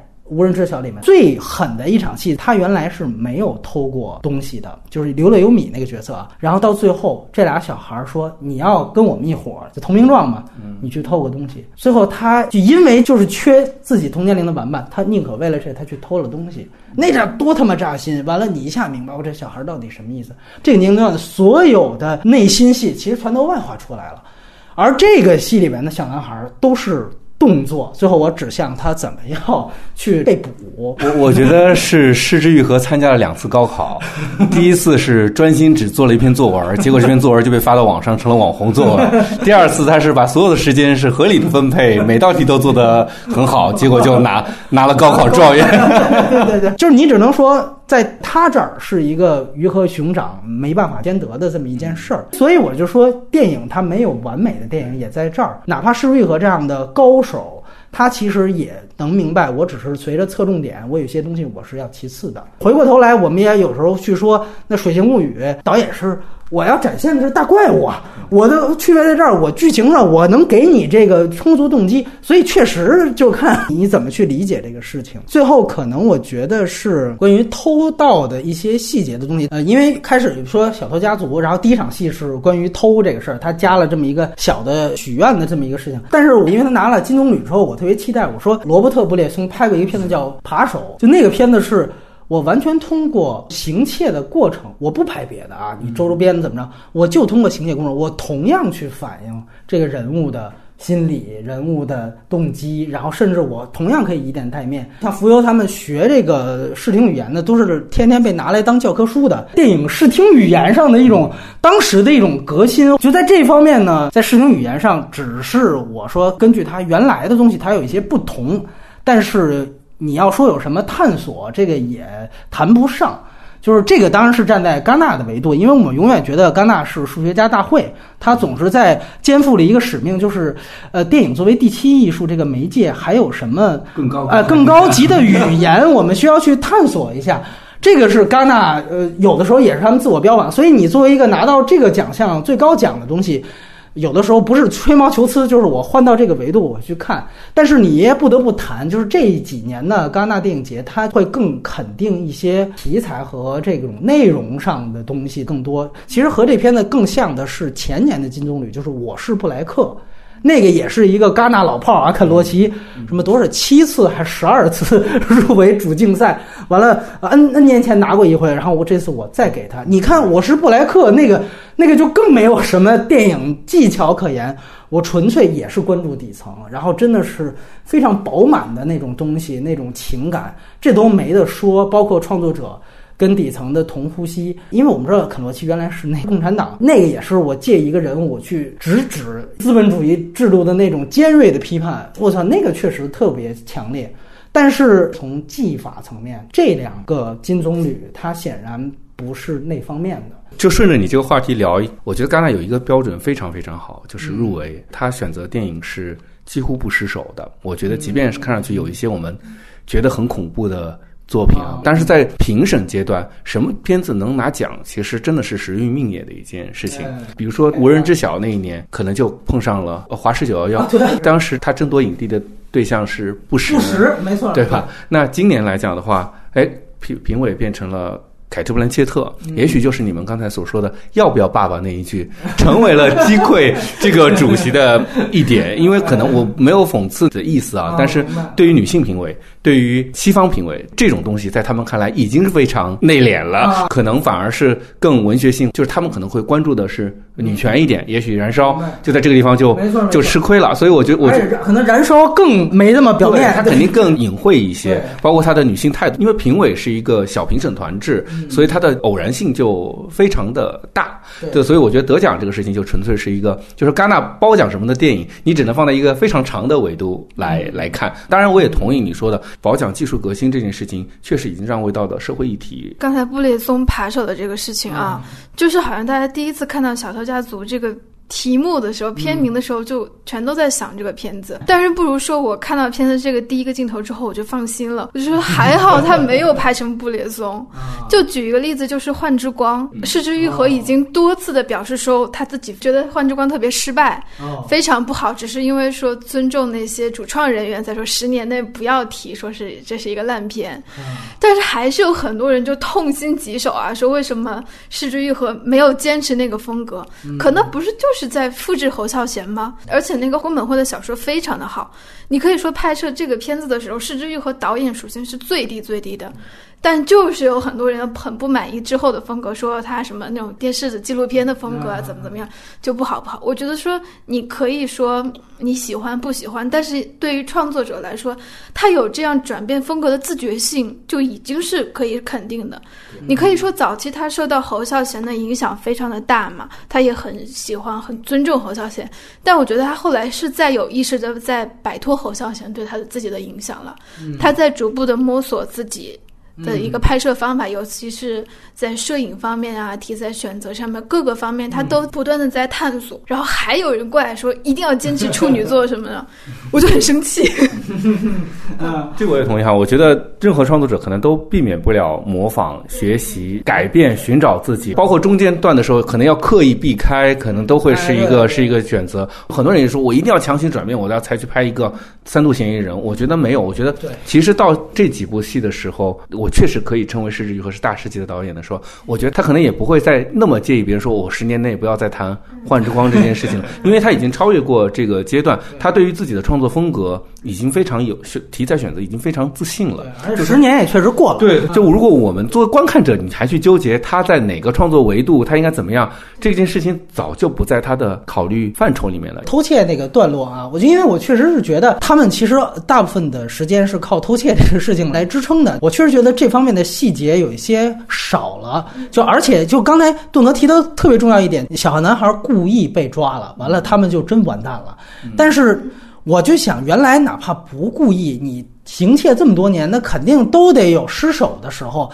那前几次是怎么脱离险境的？我相信就是这个一定是有一个大家可以脑补的一个想法。那当你没有前面的这些交代，你最后。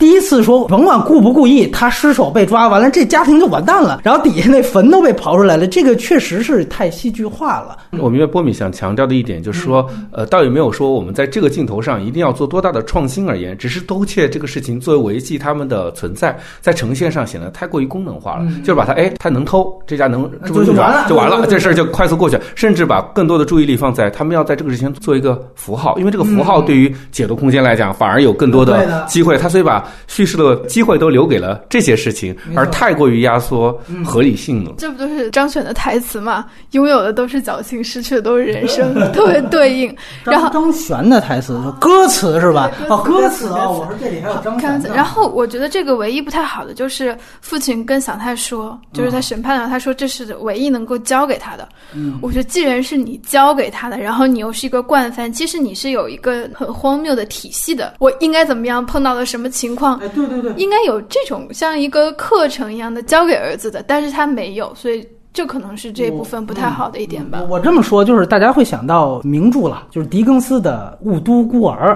对吧？他不是也是讲一个那种孩子王，完了之后其其实挺坏的，完了就把那个流浪儿全都拴一块儿，教他们怎么偷东西。就是后来你像呃，无论从大卫里恩到波兰斯基都翻拍过这个文本，他们做电影化的时候，卡罗尔里德也做过，就是说其中有一些导演你会发现他其实是。会把这个东西去呈现的，因为其实偷盗的过程当中也是一种就人生观的洗脑过程。刚才我提到优点的时候，我说你看他有一个好的地方是第一次意识到偷，但是也有一个我忘了提，就是一个台词挺莫名其妙的，就是。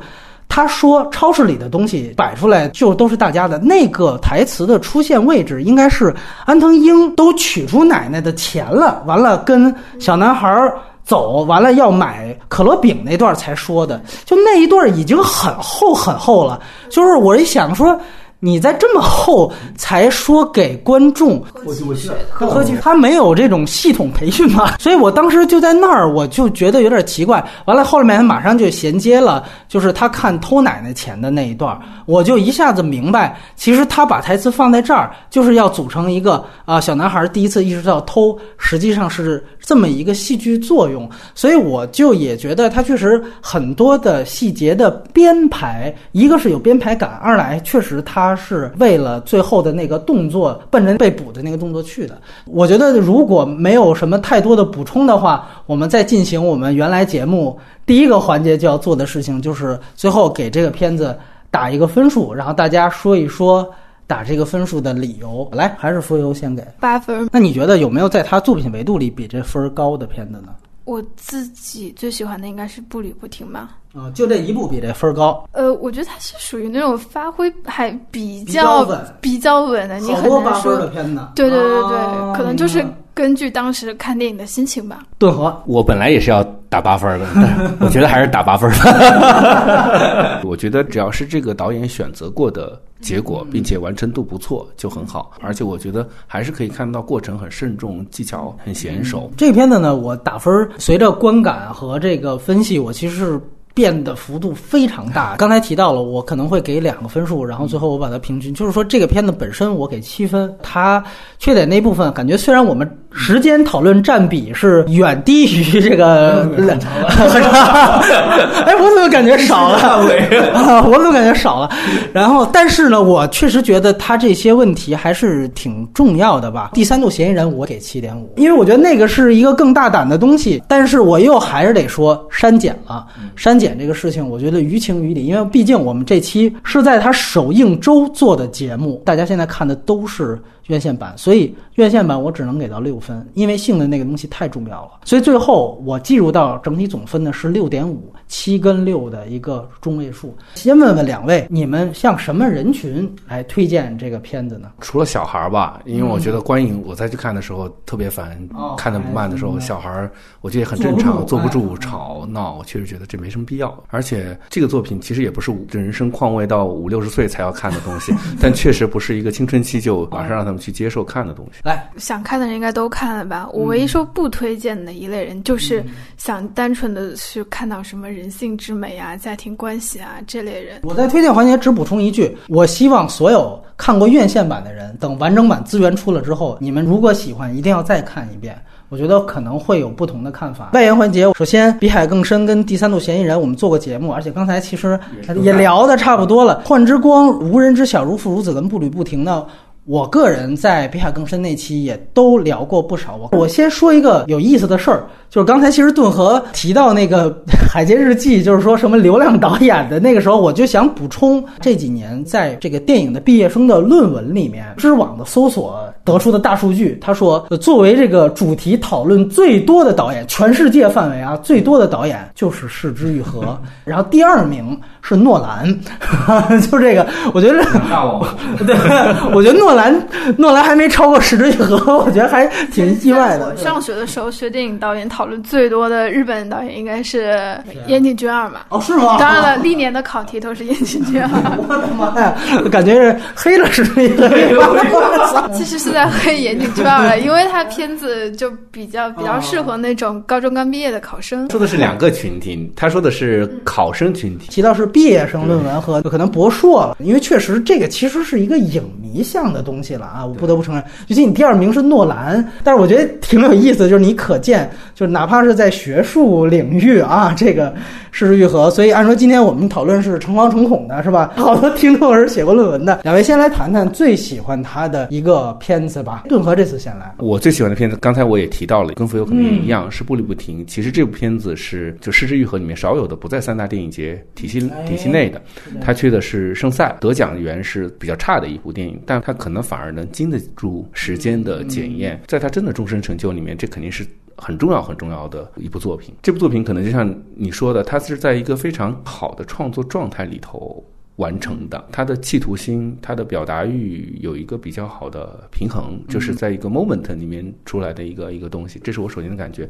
第二个是社会议题，当然也很重要，这代表着你跟社会的。牵连度的一个一个问题，但是这个戏里面他的个人情感是最质朴的一部。你们说到是喜欢嘛，我个人肯定是最喜欢这一部。对，而且其实说他跟社会，其实在那里面有一个暗含的也有，就是你想到就是见义勇为这件事情，他其实设置了一个拷问，就是如果是一个社会精英为了救一个肥宅，一个注定的废物，去献出了自己的生命。这个事情到底值不值得？一方面，他家庭他有他个人的这一方面，老太太过不去；但另另外一面，我觉得他其实也在向社会问这个问题，就是一个在城乡变革中的他的儿子失去了大的都市，都市里面从事了文学的职业不被不能得到施展，和他父亲这个诊所受到冲击，自然有社会牵连。但是这个片子最大的优点肯定不是在这里了，只是它不缺乏，只是它饱满度很高。第二个确实觉得它比较的悠然。就是在戏剧的处理上面的话，它很多的细节当然还是编织过的，但它，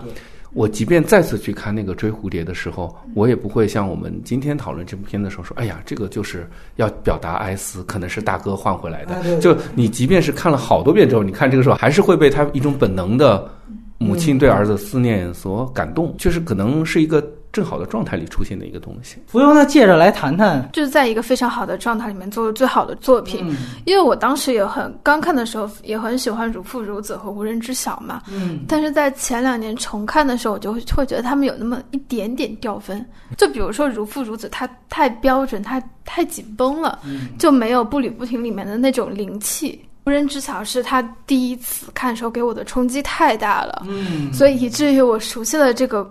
故事之后，然后再看，好像就稍微有那么一点点掉分。我不知道《花之舞者》顿河看过没有？这个是他所有电影当中我觉得最被低估的一个片子。我其实挺喜欢《花之舞者》的，然后甚至喜欢这个片子多过什么《如父如子》之类的。首先它不一样，你从现在看；二来就是说它是一个你能看到它典型的是一个喜剧。然后他在里面做了一个反英雄的这么一个呃意图，然后我觉得他最棒的一个表达，那个时候他年轻，就像刚才顿河说，他其实是一个愤青，他在那部电影当中，我觉得他是站在日本的传统文化的反面的一个武士，他跟一群浪人打在一片，那个武士呢，他其实是要为父寻仇，我完成这件事情之后，我要像樱花一样。也自杀，然后这个其实也是，就是尤其咱们中国人看待日本精神是吧？什么菊花与刀，就这个绝对就是呃属于日本的这种武士道精神的一种内核。然后在这个电影当中，就是市之愈和非常。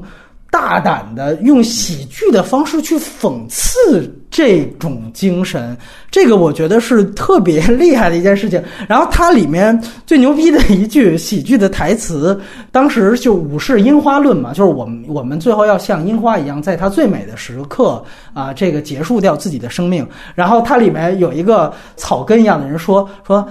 樱花之所以凋谢，那是他们因为樱花知道它第二年还会开。他说：“如果他知道像你们哥们儿一样，这他妈就结束生命了，我觉得他们绝对不会凋谢的。我操！我觉得那一段非常牛逼。你可以看到，石之愈合在年轻的时候，他其实对于呃日本传统文化。”就是其实是完全是一种审慎态度，我所以，我特别不认同，就好多人把石之愈合，就是觉得他的电影看到了日本传统的那一面，就是他不能出现一个榻榻米，这就是日本传统。其实他在精神上，他其实是非常现代的一个人，他在那个电影当中足表达了他对于日本。那种传统文化的那种怀疑，包括对于什么剑戟、对于武士道精神的所有的怀疑，所以那片子可能口碑都不太高的原因也在这儿，就他特别的大胆，甚至你可以说他特别的冒犯。但是我正觉得，就好的导演在年轻时候就是需要这种东西。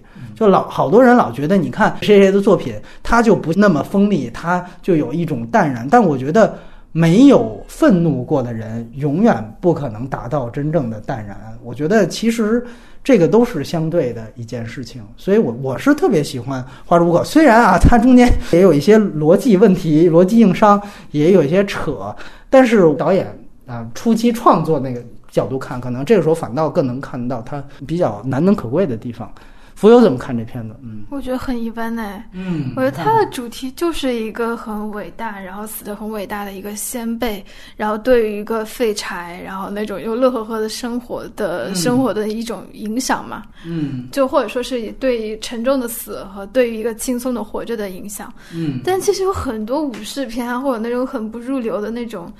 日剧啊、大河剧，都是这个主题啊。可能看的时候比较年轻吧。我我没有觉得他有什么在这个主题上面有什么深挖或者特别亮点的东西。可能因为我是最近才看啊，就是也是看完《邪不压正》之后，给我一个特别好的感触，就是他开始也是建立一个，就是为我父亲寻仇嘛。但是他其实他的那个东西跟《邪不压正》就很有意思的一个对比，就是他反映这个武士的恐惧，其实。不仅仅是一种我不敢，或者我怯懦，或者说我是一个创伤，这个创伤会不断的影响到我。他到后来，是愈合直接是在说，就这些都有，包括他，他跟彭于晏不一样的地方，就是彭于晏还是很牛逼的，他还是一个就非常厉害的，他武力上是非常强，这个姜文没有否定。但是在在这个片子里面，那个真的是个菜鸡，就是他可能这个剑戟术是真的不太行，但是他到最后。它更有一个巨大的转变，是在于我从根儿上我就否定掉了，呃，为父寻仇的这件事儿。就是我压根儿不是因为我怯懦我才不去，而是我压根儿觉得这事儿没必要，然后这事儿也不重要了，然后这事儿也特别没劲了。就它其实是有一个三观上的一个变化，在那个《花之舞者》里面。我觉得这个其实是很不一样的东西，但是我确实觉得这里面逻辑问题是在于你怎么从怯懦就过渡到我是不想复仇，这个它的逻辑和它的整个人物推动是有问题的。但是我觉得它后面的这个主题表达其实是非常的充沛的，而且它是非常就是不一样的，它简单的脱离一个说我复仇而不得的东西。所以我觉得这个其实是那个片子挺好的一方面。然后我也想说一点，我就觉得觉得有望成为他接班人的一个导演。我反倒觉得有点就是就是大佛普拉斯的那个导演黄信尧，我觉得其实挺像他的这个脉络和过程。对，因为。他们两个人呢，年轻时候都拍了那种特别愤怒的纪录片。黄景尧是拍社会纪录片出身的，等到他在做自己的电影的时候，你会发现他把那种愤怒和那种就是批判藏在了他的电影语言后面，会形成一种非常克制的东西、节制的东西。但是与此同时，这并不代表他就失去了他的立场。你会感觉到导演年轻的时候是很愤怒的，但是真正拍电影的时候。又能够有克制，但是不失立场，这个东西我觉得黄信尧那儿我能看到一点，这个我突然想到了的东西啊。嗯补充一下，啊那个花之舞者的男演员是宫崎葵的老公，哦，是吗？嗯，而且确实很帅。嗯然后我最喜欢的那个《失之愈合》电影里面，我觉得最符合他气质的应该是加濑亮，你觉得呢？哦，对，我觉得是。然后，但是这个，嗯，但我想强调的是，他前期一直在用前眼中信，然后每一部都不给浅野中信超过二十分钟的戏份啊，是这样吧？然后我觉得浅野中信用的也都挺好的，就是浅野中信属于那种，就是你在那里边演的就是他的杀父仇人，就是他属于就是里边好像一句台词都没有，就前野中信那个存在一摆在那儿，然后你再对比这个宫崎葵的老公，对，就一下子就在气质上各方面就被碾压了。对我觉得这个确实是一个他很会去用演员的一点，对，在《花之舞者》里面。爵士，我我完全认同你，他是一个有态度、有表达的人，同时他又把艺术和我要直呼口号，因为他做过很多，就是失之愈合做过很多挺挺有意思的事情，就是、嗯。是我记得什么奥朗德访访问日本的时候，哦。他要讲福岛的事情，本来要去给他一个讲，就有一个讲话的时间，他当时想我一定要提奥朗德来的时候，我要提这个核核电站什么福岛这个事儿，哎。结果因为奥朗德的呃讲话时间太长，把他这个环节给取消掉了。啊结果他在后面的晚宴的时候，拖着奥朗德的女朋友把这个事情又讲了一遍，就是他是一个有一直有社会观点，包括你说的他对中日问题啊、侵华的历史承认的问题啊，他都立场非常的坚定。然后他对到生死，你说到的对于日本举与刀的精神，对于死亡价值的过分的强化，他其实是一个完全持不同观点的人。这里面后面也。也讲到了，他讲的全都是生的眷恋，他不去讲死的意义。就就你看《海街日记》或者后面的里面，他都是在讲这些东西的。他不是那种死得其所就那种感觉的感觉的人。微小卑微的生活有它存在的价值。所以呃，但是前期的作品，我觉得恐怕反正也可以顺着往后聊哈。我觉得可能就是我们讲到一个时间点的问题是，我觉得它的主题的容量。和它的就是匹配的程度有问题。假设说你们刚才聊到这个的话，可能就是因为它的主题太过于集中，但是就是它整个作品里面涵盖的内容太太单薄了，以至于它呈现的东西就。就是就就显得不够，反正我不知道你接下来聊哪一部。反正说，比如说对空气人偶对我来讲的话，我看到半个小时和看到最后，没什么差别。对接受的信息都已经很反复了。当它有一个充气，呃，就是吹气和那个什么之后，功能功能之后和这个主形成了一个互文的这个这个这个状态之后，就是你想表达的东西就就比较的。薄，可能到像我们到今天说说到这个小偷时候已经 淤的那个感觉，可能前期就是偏薄，就是我们有一个嗯有一个想法和创意的时候，很容易疲惫这个感受。明白。明白然后那就说下一站天国，反正我个人啊，我可能作品序列里边，我最不喜欢的是这个电影。我记得聊《碧海更深》时候，小挠他也说他最不喜欢的也是这个。我觉得是这样，他的作品呢，如果我们现在去按系统的排，他有几部我觉得能算是高概念电影。嗯，对，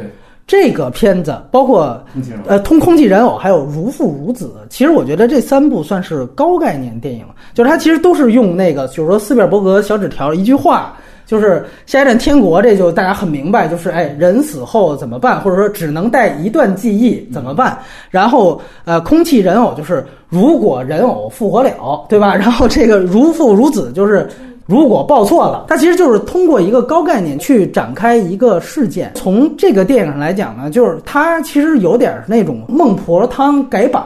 孟婆汤全忘了，我这里我就留一段给你，然后你去挑选这个记忆的过程。呃，我觉得它最大的问题，或者我最不喜欢的是，我觉得这个电影它选的案例真的都太小清新了。就是为什么？如果说后来他给一部分流量的观众认为他有点小清新的话，就是《下一站天国》呃八点几分吧，然后《海街日记》这两片子起到了挺大的作用，就在这儿，因为他在里面我也可以看到他想通过我说的这样一个事儿去展现。很多老人的回忆，甚至它牵扯到了二二六事件，牵扯到卢沟桥事变。你可以看到其中有个老兵，有几个这样的案例。但是我就在想，因为它的标准，你的高概念啊，你是其实是建立了一套规则。你的规则就是说我选一段啊，是你最快乐的。我当时一看到你的这个高概念，我就会去想，那有没有比如说那种战犯，他最快乐就是享受杀人呢？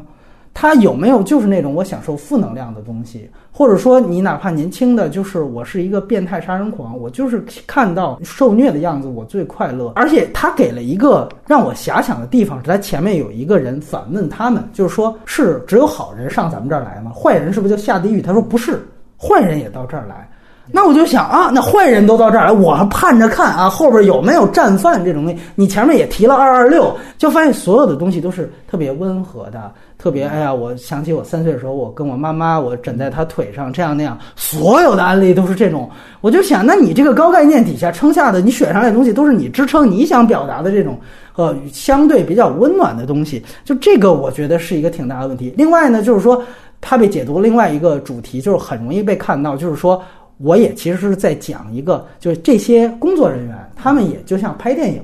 就是说我们哎选择了这些人的记忆，完了我们把它拍成一段电影，哎还裁剪了一下，这个也是一个好像失之愈合对于我们电影人的一种哎自己拍关于电影的故事。但是这一段呢，我就想他遭遇的最困难的片场的还原，就是说那个飞机。啊，那个机翼是在顶上的，然后然后我这现在有的这个飞机，我不是在那个型号的，咱们怎么改装一下？但是我想说，就是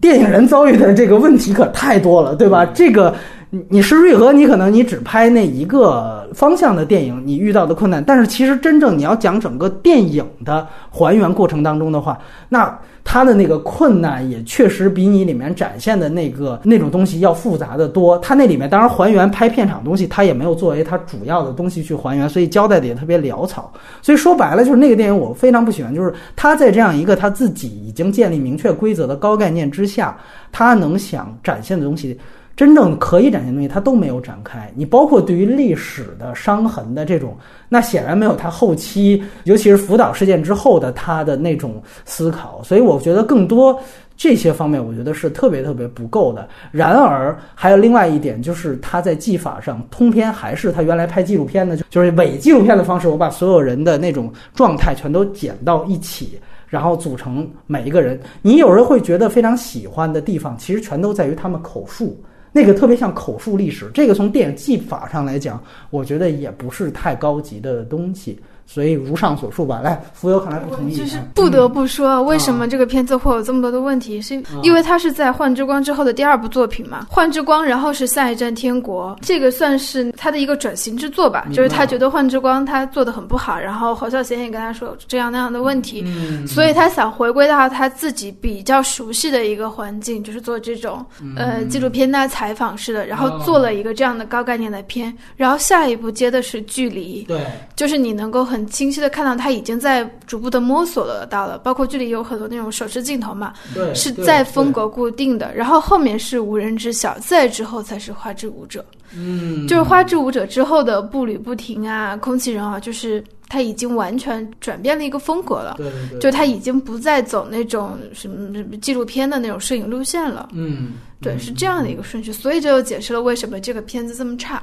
嗯嗯嗯，对我确实认同一点，就是它在功能上，它也起到了一个习作的功能。呃，这个纪录片的这个手法怎么样运用到真人电影当中去？然后这个为他拍距离，真正一个巨大的社会题材而做了一个习作啊的这么一个功能。对，然后另外一个可能我个人喜欢的是里边那个最老的那个老太太。就是老剪花儿、剪花瓣的那个老太太，那个形象我觉得就特别好。我不知道那个是真的她的纪录片的一部分，还是真的是演员演出来的。我觉得那个如果是他有演员选演员和调教的地方的话，我觉得那个老太太那一段确实还挺棒的。对，然后对顿河怎么看这个？嗯，我觉得是这样的，就是说这句话我我还蛮受教的。我们也许更能够理解导演年轻时候的东西，不只针对一个人。就是随着你的阅历的增加，还是会你对阅读作品，这个当然我觉得人的天赋有有差别，有些人可能少年老成，但整体上来讲，人生不同阶段本能的状态带给你来讲，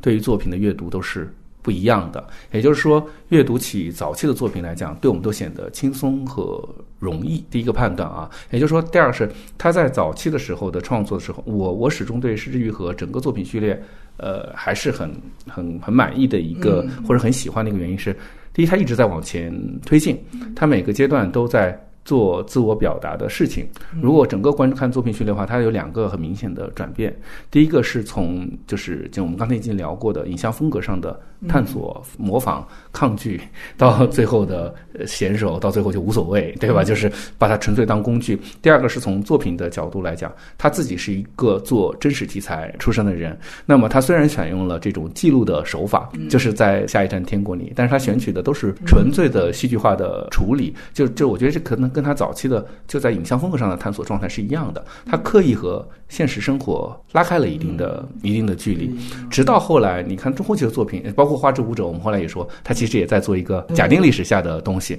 他也不介意看上去更像是真实事件，因为他是拍纪录片出身嘛，对于真实事件的改造，他也不会再介介意别人说你是个纪录片风格，在偷纪录片的懒啊什么之类的。我觉得，我觉得可能这里面就是就是刚才福有讲到他的创作轨迹，这是第二步，又要跟《幻之光》拉开，可能这就是他所有那个阶段做到的一个事情。而且我觉得在那样一个年轻阶段拍这么一个东西，拍这么一个小清新，我觉得对他的那个时候的完成度还不错。我我觉得我可能评判一个人，哎，对那个讲完成度没那么好，可能是个问题。然后接下来他就拍了《距离》，这是非常不一样的，它是奥姆真理教的这么一个事情。因为《无人知晓》虽然它也是一个呃有一个真实世界改编，但是它没有这么大的一个社会的一个轰动级的一个影响力。但是我觉得其实这个片子我也没在我特别喜欢的。呃，世界里面，因为呃，对于奥姆真理教，或者说对于我们说了，就是他是一个对社会态度很有很有想法的人。嗯对。但是对于罪与罚来讲，对于个体和社会的关系来讲，我觉得那个阶段他他原来他去讲他最早做纪录片的时候，其实有一个有一个事情是，他本来想采访污受污染而死的农民，好像之类的人，结果他发现，在采访的过程中发生另外一个事情是，公务员系统有一个人因为这件事情而自杀，他后来变成了采访这个自杀者的遗孀，这个就会让他整个后面变得对于整个社会的全貌，他会有一个更复杂的态度在里面。我觉得他前期的作品几乎还都停留在我有一个明确的方向和态度，然后再奔着这个在做证明的这个过程。就是这个确实是这样，就是他肯定是受到那个他纪录片的那个启发，就是说罪犯亲属的一个临时的一个联盟。他其实呢在中间也做了一个就是临时家庭的感觉，就让他们车被偷了，摩托车也被偷了，然后就困在了那个湖畔的一个小屋里面。其实就是当时他们邪教。集体不是自杀吧，反正就是做法的地方，哎，然后呢，等于形成那么一晚上的那么一个聚合，然后通过那一个聚合去展开，呃，每一个人就回溯插叙去讲他们原来跟真正的参与邪教的那个亲戚的那一段关系。那个片子呢，我确实觉得这个是我看过的。呃，很不一样的一个关于这么去讲这个社会题材的一个电影，就即便到现在的维度，它的这个切入点和它就是组接一个什么车偷了，完了让这些家属凑在一块儿，好不好单说？但确实真的是不一样。然后，我觉得另外一个挺大的特点就是你能在这个电影当中看出它的。后面的很多电影的表达的雏形，一个就是说所谓临时家庭这个感觉，你包括《比海更深》也是因为一件事情暴风雨凑到一块儿，完了不得不在一块儿，然后最后就散了。这些地方确实是还挺有意思的。然后他会去试问是什么样的家庭关系导致了这些人加入了邪教，所以他其实所有的电影最后构建的都是这样的一个关系，在很多的地方。都会出现跟主流的展现这种电影的不一样的关系，但是呢，也有一些浅薄的地方，就在于他那个的社会讨论不太成立，就在于他说的很多的人为什么加入邪教，通过这些回忆都是源于两个原因，一个是童年创伤，另外一个可能就是家庭不幸。对，我不知道顿河你记不记得那一段，就是说那个当时他有一段对峙在餐厅，嗯，然后其中一个人疯了一样在那砸东西，说你给我滚，还还把东西摔到了另外那两个人的身上，然后另外那两个人一直在他发疯的时候一直是微笑的、彬彬有礼的。其实他直到相对中后段才告诉你，其实发疯的那个是他亲属，彬彬有礼的才是 邪教的人。对，那个我觉得是他故意的一个处理。是之愈合和他父母家人的关系，就是当我们现在在看的时候，都是他提到他对原生家庭的。对母亲过世之后，还是没有看上他的电影的遗憾，或者什么之类的。但是我觉得他之所以后面一直还那么注重家庭血缘的关系的讨论，他本身包括他对他父亲，其实通过后面作品的映射，能够还是能够感受出来，他没有那么强的认可。他明确提过，他对他父母对于战争的态度是是不接受的，是不接受和不认可的。他对他父亲整个人生的这个历程也是不不够。认可的。当然，最后他实现了一个自己自我和解，在创作之外的生活中实现了一个和解的过程啊。但是在这个早期来讲的话，我觉得他更多作品里面呈现的还是他对于原生家庭的一种疏离感吧。这种疏离感可能也体现在他。后面的作品对于血缘关系的讨论当中，所以你刚才提到的，就是说他这里面所有五个人物的话，都和原生家庭是有，就是原来我并不了解他所有的嗯想法和情绪，这个可能是是跟他生活路径也许有有所关联。对对对，就反正那个片子，但是我觉得有一个问题，因为他套的是一个奥姆真理教这个事情，所以他面临一个问题，就是最终这些人。他做了一个往下水道投毒，然后毒死那么多人的事儿。那么他这里面的立论好像在说，就是这些人他们这么做是因为他们有童年创伤。包括有家庭不幸，刚才我提到的，就是说那场对峙的戏，其实丈夫是一直就有家暴情，然后往往这样的时候，那个妻子她最后在一个宗教里面找到了，就跟说我们就是好多人为呃找到归宿感，好多人为什么加入传销一个道理。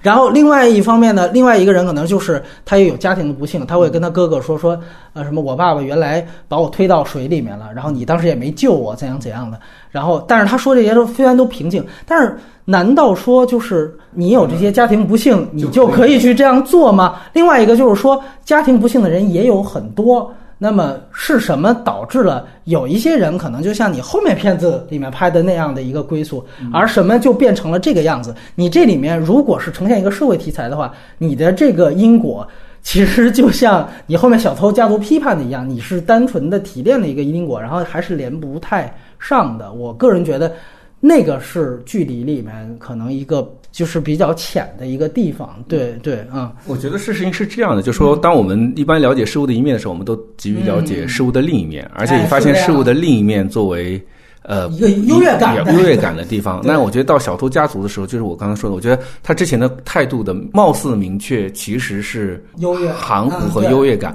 但到现在来讲，他就能把提出问题和表达观点。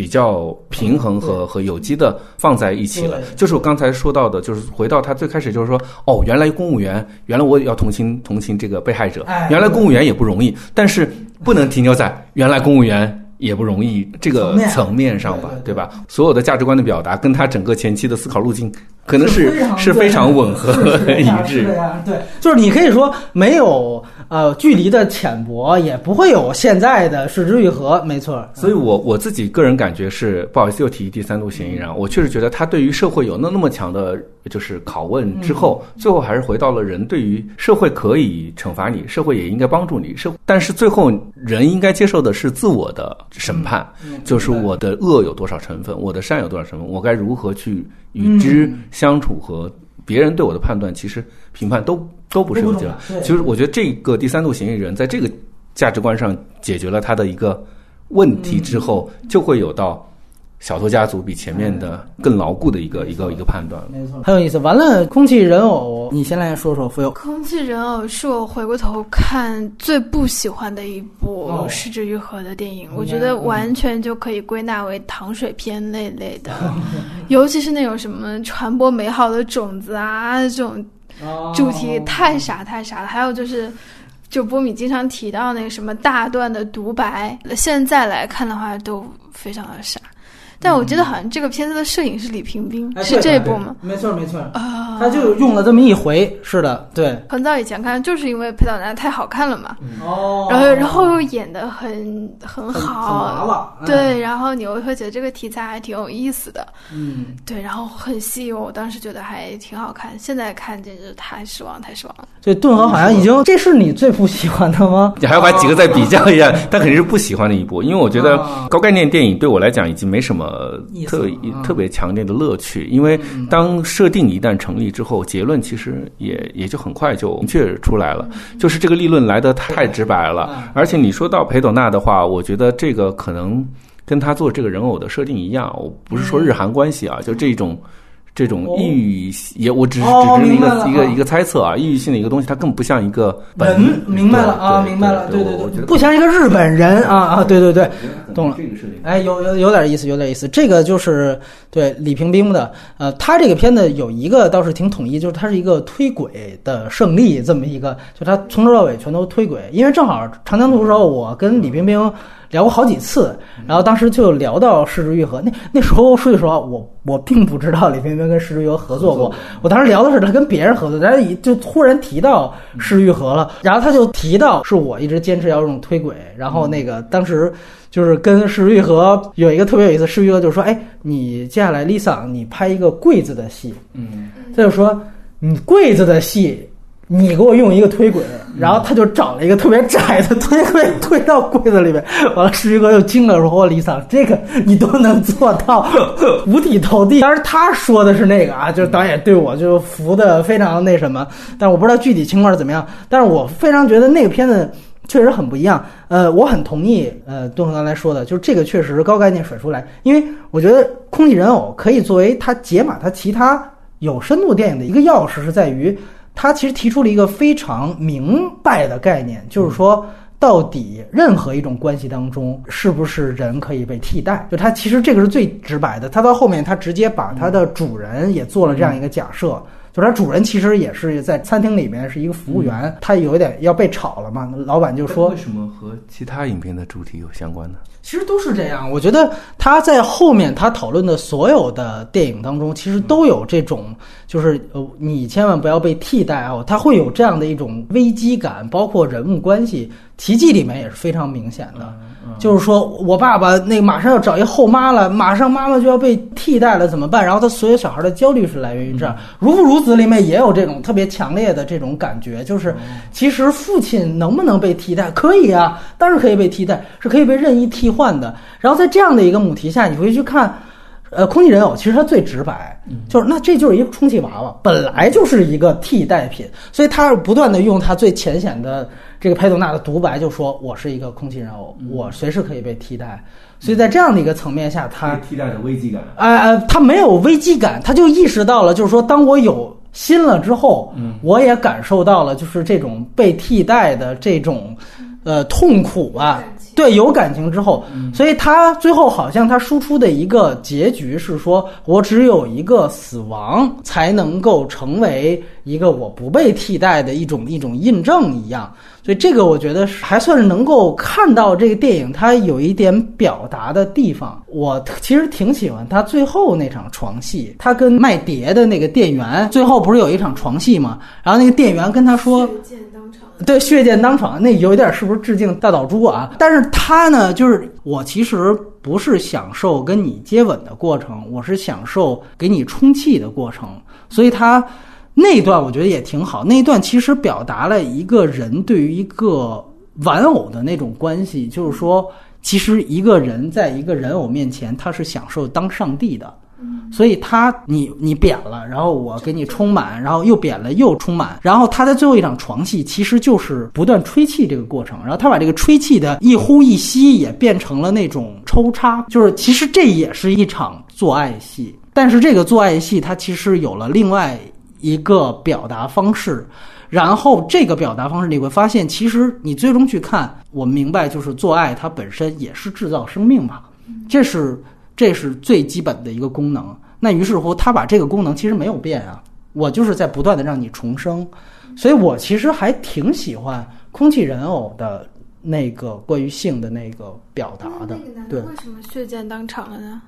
哦，那是因为他那个裴斗娜以为他也要就是充气，所以他用了同样的方法去做他，所以把他拉了一口子，拉了一口子之后，他失血过多，他还拿胶条去粘呢。但是没粘上，最后就就挂了。但是那里面也暗示了那个男孩其实也有想跟他殉情的意思，就是也主动的希望，就是他有点大岛猪的感官世界那个意思。但是总体而言，我觉得那个片子其实还是有表达的，对，尤尤其是在这方面，我觉得还是挺新的。当然都逃不开它是一个高概念电影。然后另外一点，我觉得它在语法上由于推轨太多，我总觉得那个片子它在很多气质上是学维姆德斯原来拍的《柏林苍穹下》。就是我其实我是站在一个非人类的视角去审视这个城市，那里面有大量的镜头是裴斗娜坐在那儿，然后他照这个东京的所谓的水泥森林的这种感觉啊，或者说我我是一种就是所有的地方都是鳞次栉比的感觉，它是完全是一个外部视角，他拍出那种游荡感嘛，就是一个空气人偶在城市当中游荡，然后他应该是在空气人偶之后，他拍了一个不是日剧，就是那种。呃呃呃三级片，就是叫《鬼怪文豪怪谈》，他拍的其中一集，对吧？那个是他之后的那个片子。那个片子我觉得，呃，我不知道顿河看没有，他的那一部分叫《后日》，那个片子应该是不是和呃《海街日记》就《后日》《海贼日记》还有《空气人偶》是不是都有原著啊？还有《幻之光》，这是他四个有是来自别人原著的。这个是有对吧？这是有来自别人原著的，你会确实发现他反正拍有别人原著的作品，这个水平都不是他最高的。对对对对对，嗯、嗯但是后日这个片子呢，我觉得也点出它后面的一个比较大的主题是悼亡片的主题。这个片子也是拍的就就非常明白，一个夫妻完了。那是因为他是一个文豪怪谈嘛，他是一个日本的文豪，当然我不太熟啊，一个大诗人。完了，他呢就是幼年丧子，夭折了。完了之后呢，那个孩子在大概七八岁的时候，作为鬼魂回来找他们。啊，其实那里面有两个镜头拍的还挺惊悚片的。我觉得一个是那个孩子那个小手从那个妈妈的后面突然出来，然后然后后面马上变成温情了，但是那一块儿我觉得还是挺好的。然后另外一块儿就是那个当一家人就是当然是小孩儿鬼魂在其乐融融的时候，在那个也是门栏边上，然后他给了一个反打，就门栏外有一个那个孩子阴间的爸爸突然从远处。走过来，而且开始就是一个幽灵，逐渐是先轮廓，先是五官，然后再慢慢出来，然后才才说话，因为是虚焦嘛。那一段其实我觉得拍的是相当有惊悚片味道的，当然整整体绝对不是一个惊悚片，它整体是很温和。但是我个人觉得这个片子还是挺有意思，就在这儿吧。然后它其实另外一点就是，你可以讲后面如父如子。我觉得如父如子呢，如果是讲的是穷爸爸和富爸爸的话，其实他那个片子讲的其实是一个阳间爸爸和阴间爸爸。就这个，其实我觉得也是一个他开始建立这种我是不是有血缘关系，对我这个事情亲情是不是真正重要的这样的一个一个疑问，一个母题的带出来。所以我觉得，反倒大家如果有兴趣的话，可以去看看这个短片，它大概是五十分钟，你能下载那个版本，应该还有它后面的花絮啊，是不是又还谈？它倒是有一个东西的改变，就是是原著或者说真实事件没有的，他把最后。那个父亲一直追问那个鬼魂，就是你到底是不是我家孩子？但是到他到最后，他把那个追问变成了一些他对于他自己童年的问题的一些追问，就是这个东西是柿之愈合后来加进去了。就是说白了，那个鬼魂不仅仅是他夭折的孩子，同时也有他男主人童年的一个就是投射在里面。以前的我的这样的一个幽灵的感觉，所以那个我觉得还是他自己的一个想法融进到那个片子里。浮游怎么说？就是去年有一个日本电影被称为日本的《捉妖记》，有有可能上映的那个《镰仓物语》。哦，其实它的主题跟这个非常像，都是一个作家，啊然后探讨跟他逝去的亲人之间的关系，只不过那个是他的父亲，哦然后还也有一个悬疑点啦在里面，就不剧透。嗯当然是完全不同的手法来表现，但主题非常的像。嗯嗯嗯，对，反正我觉得后日也看看也无妨。完了之后，如父如子，我们再次说那个我们已经谈过。如父如子，我觉得我不知道你对于血缘的那个。呃，就是讨论是什么？我可能稍微有一点不同的是，我觉得《如父如子》里面，我自己最喜欢的一个地方是，我觉得他对血统是非常认可的。我觉得他纠结是在于这儿，他觉得一方面人的基因是不可能被逃开的，对对，但另外一方面呢，他又努力的想去就试着挣脱这件事情，所以他通过无数的文本去做这样的讨论。对对对对，所以如果换话来讲的话，就是和家庭关系里面。他既在面对探讨疏离的原因，嗯，又在寻找解决疏离的办法，又在感叹疏离的那种只是永远都迟了一步的那个、嗯、那个感受。所以我觉得这一层这一整个的所有关于父子关系的都来得非常的诚恳。明白。我们就血缘论，我们接着往下回到小偷。那你觉不觉得，当最后他其实更站在小偷一家的一边的时候，他到这一步的时候，其实他已经把就是原来他一直强调的那种基因决定论，其实他也有一点点呃没那么去强调或者纠结了。他好像在呃采访的时候说过，到底是什么组成了家庭？嗯我觉得这里面可能是两个事情在解决。第一是，就血缘决定了你是什么样的人，但是你可以选择什么样的生活。嗯就是你是什么样的人，这件事情是无法被，也许是无法被改变的。但你可以选择你的朋友，他当然了，在这个层面是选择了你的亲人，对甚至你可以选择你怎么面对你自己吧。我嗯我我是这样感觉，但整个也许所有的这些，包括他前面对社会和个人的价值，都是从前面这一系列的讨论得出来的。当然，其实，但是我觉得他可能，呃，我我我不认为创作者是没有态度的，嗯他一定有一个态度，但在这里面他把这些问题都就是嗯反复的给呈现出来了。对嗯可能如父如子就是在那个阶段里面，他集中的讨论了血缘和家庭的关系。对对对对。然后，然后就是奇迹啊！再说一遍，如父如子，我我的观点在那个《海贝海更深》我说过很多次，我说他那里面关于母亲的角色的那种薄弱，这是毫无疑问的。你为什么不是如母如子？因为你基因也好，家庭也好，你这母亲那一块儿，它的缺失实际上是挺明显的。它的侧重点还是在福山雅治这儿。然后，呃，关于奇迹，哎，奇迹在如父如子之前，那之前没关系，没关系。嗯嗯奇迹就是一个命题作文吧，然后在这部里面就是表现了他高超的对儿童的那种观察能力，嗯而且他非常知道自己的优势在哪里，就是这些小孩只要一动起来。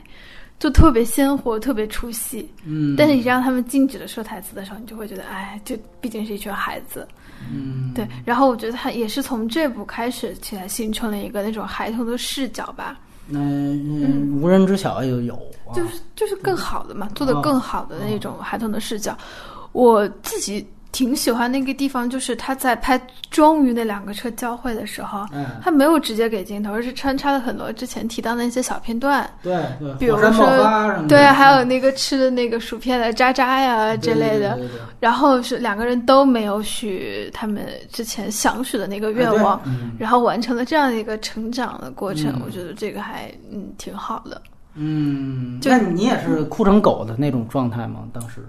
对，啊，对还是很有杀伤力的啊！对对对，哎，敦和谈谈奇迹是在无人知晓后面，那当然对吧？然后后面对我觉得到这个部戏的时候，是他技巧已经非常娴熟的时候的一个东西了。而且我觉得对他来讲的话，从创作题材来讲，是自己的一个松绑，就是拍了那么多苦大仇深，就跟比海更深的时候是为难了自己那么久，就让自己舒坦一下的那个感觉，我觉得挺像的。然后有些戏的话，可能现在看也会跟刚才讲到说技巧过于的过于明确，功能化啊功能化会，比如说两辆列车交汇的时候没有见到，但是愿望都在呈现的那些快速的剪辑的那些镜头，那个都非常明确的要告诉观众。他要的目的是什么了？但是，但我觉得在那个阶段的话，就是在在在这个整个影片，就像说的一个命题作文，还能拍成这样，就有点跟贾樟柯拍《二十四城记》的啊那个感觉对我觉得我本来也许只期待看一个这个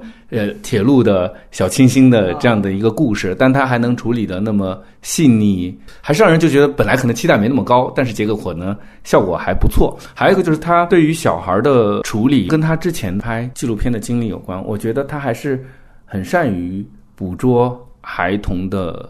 瞬间的那个感觉。呃，我总觉得《奇迹》是他最后一部受侯孝贤影响的电影，就是这个电影。呃，我看的时候让我想到就《东东的假期》我觉得这个片子，当然它在之前就已经有无人知晓了。我觉得确实儿童系列是延伸到这一步的，但是我觉得这个显然比无人知晓轻松太多，所以它就是有点像就《东东假期》那种感觉。然后，呃，我觉得另外一个我挺觉得挺好的一点就是，我觉得如果讲原来他说就是我顿河说那个松弛的态度的话，我觉得他这里面是非常非常的一种松松弛的，就是前面一个小时基本上，呃。就是所谓他其实这里面就构建了一件事，就是父母离婚了，对完了两地分居，完了两个小孩呢想挽回这件事情，其实就这么一个事情。所以他由于事情非常简单，穿插了大量两个已经分开的家庭又组新组家庭的这些周边的人，像那里边也是客串性质的树木希林啊等等，就他们的包括那个老头儿是，呃啊那个安呃家族之苦里边那老头儿对吧？就是他们的那个故事，我觉得。就是这种日常这种细节也特别原来何小贤拍童年拍小孩儿的时候的那种感觉，对。但是我觉得整体呢，他最后又用了一个需要许愿的这个事件去交汇，那里边你感觉到后面他有一点设计或者动作化呢，无非也就是说，你记得那那些小孩儿被警察发现了，嗯，然后那个跟警察串供，他就说啊，我们家就住前面。人警察哦，你就住他们家。完了，马上那个谎言要被穿帮了。完了，马上那边果然出来一个老太太说，他说，哎呀，外婆我来了。他说，哦，你来了。完了之后就给接进去了。因为我觉得那段之所以大家都不觉得生硬，或者觉得怎么你随便指一家就恰巧就是外婆，那确实这是小概率事件。但是呢，他那儿铺的一个其实是他社会的一个表达，就是他其实马上反映出这是空巢老人。这空巢老人问题在日本太普遍了，以至于我随便点一家儿，因为我们知道日本日本老龄化社会嘛，也许他就可能出现这样的情况。完了，马上后边就顺理成章的就是老人在那儿说：“你看他多像我女儿，这真的这么巧吗？”但是如果你带这个社会议题去，你会觉得这可能就是他的一种表达。所以在那个片子当中，我确实觉得呃 确实也有设计的地方，但是整体上来讲，我觉得呃还是一个。挺好的片子，那个片子更好的一点就是说，它严守了一个儿童的视角。它里面给长泽雅美也好，给阿部宽也好，他没有任何一场多出来的戏是逃脱小孩视角了，就是他，当然它是两条线了，是两批小孩，但是它都是困在小孩的视角里面，它是封闭性的，它不像之前之后，你哪怕你像那个小泽家族，我们都知道，他单独给。就是小男孩和小女孩离开之后，单独给安藤英在那个洗衣间里边怎么着二选一，他有好多戏。其实他整个是一个是一个完全上帝视角的一个呈现。但那个片子，那你这个时候你就明白，我给你观众看的就是儿童。所以我觉得那个客串也特别精彩，就是不给其他人加戏。那个长泽雅美她就是孩子的女神的存在，而且她不止一次的出现过这种啊，《花之舞者》里也有这种，就是什么我将来要娶这个什么她为妻子啊什么的，然后。然后两边人还打赌，就这样的。然后他在那个电影当中呢，《奇迹》当中呢，其实他也用回了点原来他拍纪录片时候的，呃，手法是在哪儿？就是两波在篝火啊、春游的时候，他们许自己的愿望，就说自己到底什么愿望。然后在那一段，我估计小孩儿是不是有的时候会 NG？嗯，然后他直接在那段他用了跳剪。嗯，就是其实我看到那儿是有觉得有点儿这个技法有点出挑了，嗯，但其实后来我一想啊，他原来拍纪录片的就这样，包括拍《下一站天国》也这样，我觉得也挺有意思。包括尤其里边演弟弟的那个小男孩，应该后边是不是还出现在了《海街日记》？他长大了之后，我不确定是不是一个人啊，反正是一个人是吧？哎哎哎，对对对对对，跟广濑铃在一块，没错。呃，那个小男孩呢，他在《奇迹》里边，他还不太会演戏。他呢，我觉得特有意思的是，他说出几段胡对话的时候，他其实笑场了。完了，那个石竹玉和也没有否定，他就把这个素材给用进去了。你会发现那种笑场吧，反倒在他这个里边，它成为一种自然。就这小孩他就这样，所以我觉得那个戏其实挺有意思的。他没背太多就沉重的东西，所以我觉得那个戏还挺有意思的。之后步履不停捋完之后，就到了《海街日记》。呃，浮游刚刚最早就想说这个片子，来，《海街日记》就真的是我第一次看了，我觉得很差，特别生气。哦，是吗？就是它有一种难以维持的小清新感。哎呦，就是很多时候你觉得他那个剧情已经进行不下去了，但是他又给到了观众喜欢的东西，哎呦，海边呐、烟花呀、四姐妹啊这种各种东西，你就看的又很很开心嘛。我当时特别讨厌他，但是后来再看他，们就觉得舒服多了。因为我去年看了一个小说，就是古崎润一郎的《戏雪》，就是那种从微观然后到细节都表现得很清晰啊，然后那种。那种百无聊赖的生活里面，其实每个人又都很有自己的那个生活的那种感觉，做的都非常的好。就是你现在看起来就会觉得，嗯，挺有意思。哦我就你觉得就是他算是对戏谑的一种拙劣的模仿，有点这意思是吧？我觉得他比石川坤拍的好哎。嗨，我靠，你你对这观点，反正我不认同这样。你接着说啊。好吧，就是，呃，怎么说？就是你能够把一个电影做到赏心悦目了嘛，嗯就已经很好了呀。但是我必须要承认说，他在这个里面对家庭关系的那个探讨，嗯，没有其他作品做的那么好。嗯我在看《小偷家族》的时候，有一对情侣，他们两个就没有看到松冈莫优那个，啊他有点没看懂。然后那个男生就跟他说《海街日记》，啊，就是广濑铃对对对对对广濑丝丝，啊记得吗。嗯，就是很非常像了，可能就是他又把这个东西还原到了《小偷家族》里面了。嗯，那顿河来谈谈吧。我会把《海街日记》评价比《奇迹》高，因为我觉得《奇迹》不是一个我会再想去看第二遍的电影。哦就是《奇迹》和《比海更深》对我来讲都太过于轻松了一些，就是重复性非常的明显，然后操作起来也非常的方便，就是嗯就没有任何的难度。呃，我自己对《海街日记》，我觉得我还是挺喜欢的。我就觉得挺喜欢的一个原因是，虽然它有小清新的成分在啊，它呈现的视觉烟火啊，或者那些什么之类的逐浪啊这种，嗯都非常的呃浅，在这个层面都非常浅。嗯但我觉得他和他他的作品序列，在他作品序列里面拓宽了。嗯拓宽了一些，他呃还在讨论家庭的关系，讨论这个家庭的维系、个人追求和传统家庭的羁绊的一、嗯一些东西，但他改换了一个视角，就是换到日本，就是除了戏谑，我我记得他在采访的时候还提过，就是四姐妹这种设定是是日本文学里面还另外一个维度标配的标配的一个东西，他是换了一个纯女性的视角来讨论这层家庭的关系，长姐如母啊，这个职责的承担啊，包括呃就是第三者的这个的问题的讨论啊。嗯另外一个是，我觉得他的细节做的蛮精巧的，然后他也讨论到了。呃，就是如果我们说它是家庭和解的一个过程来讲的话，这里面他们三个女儿对他父亲的形象，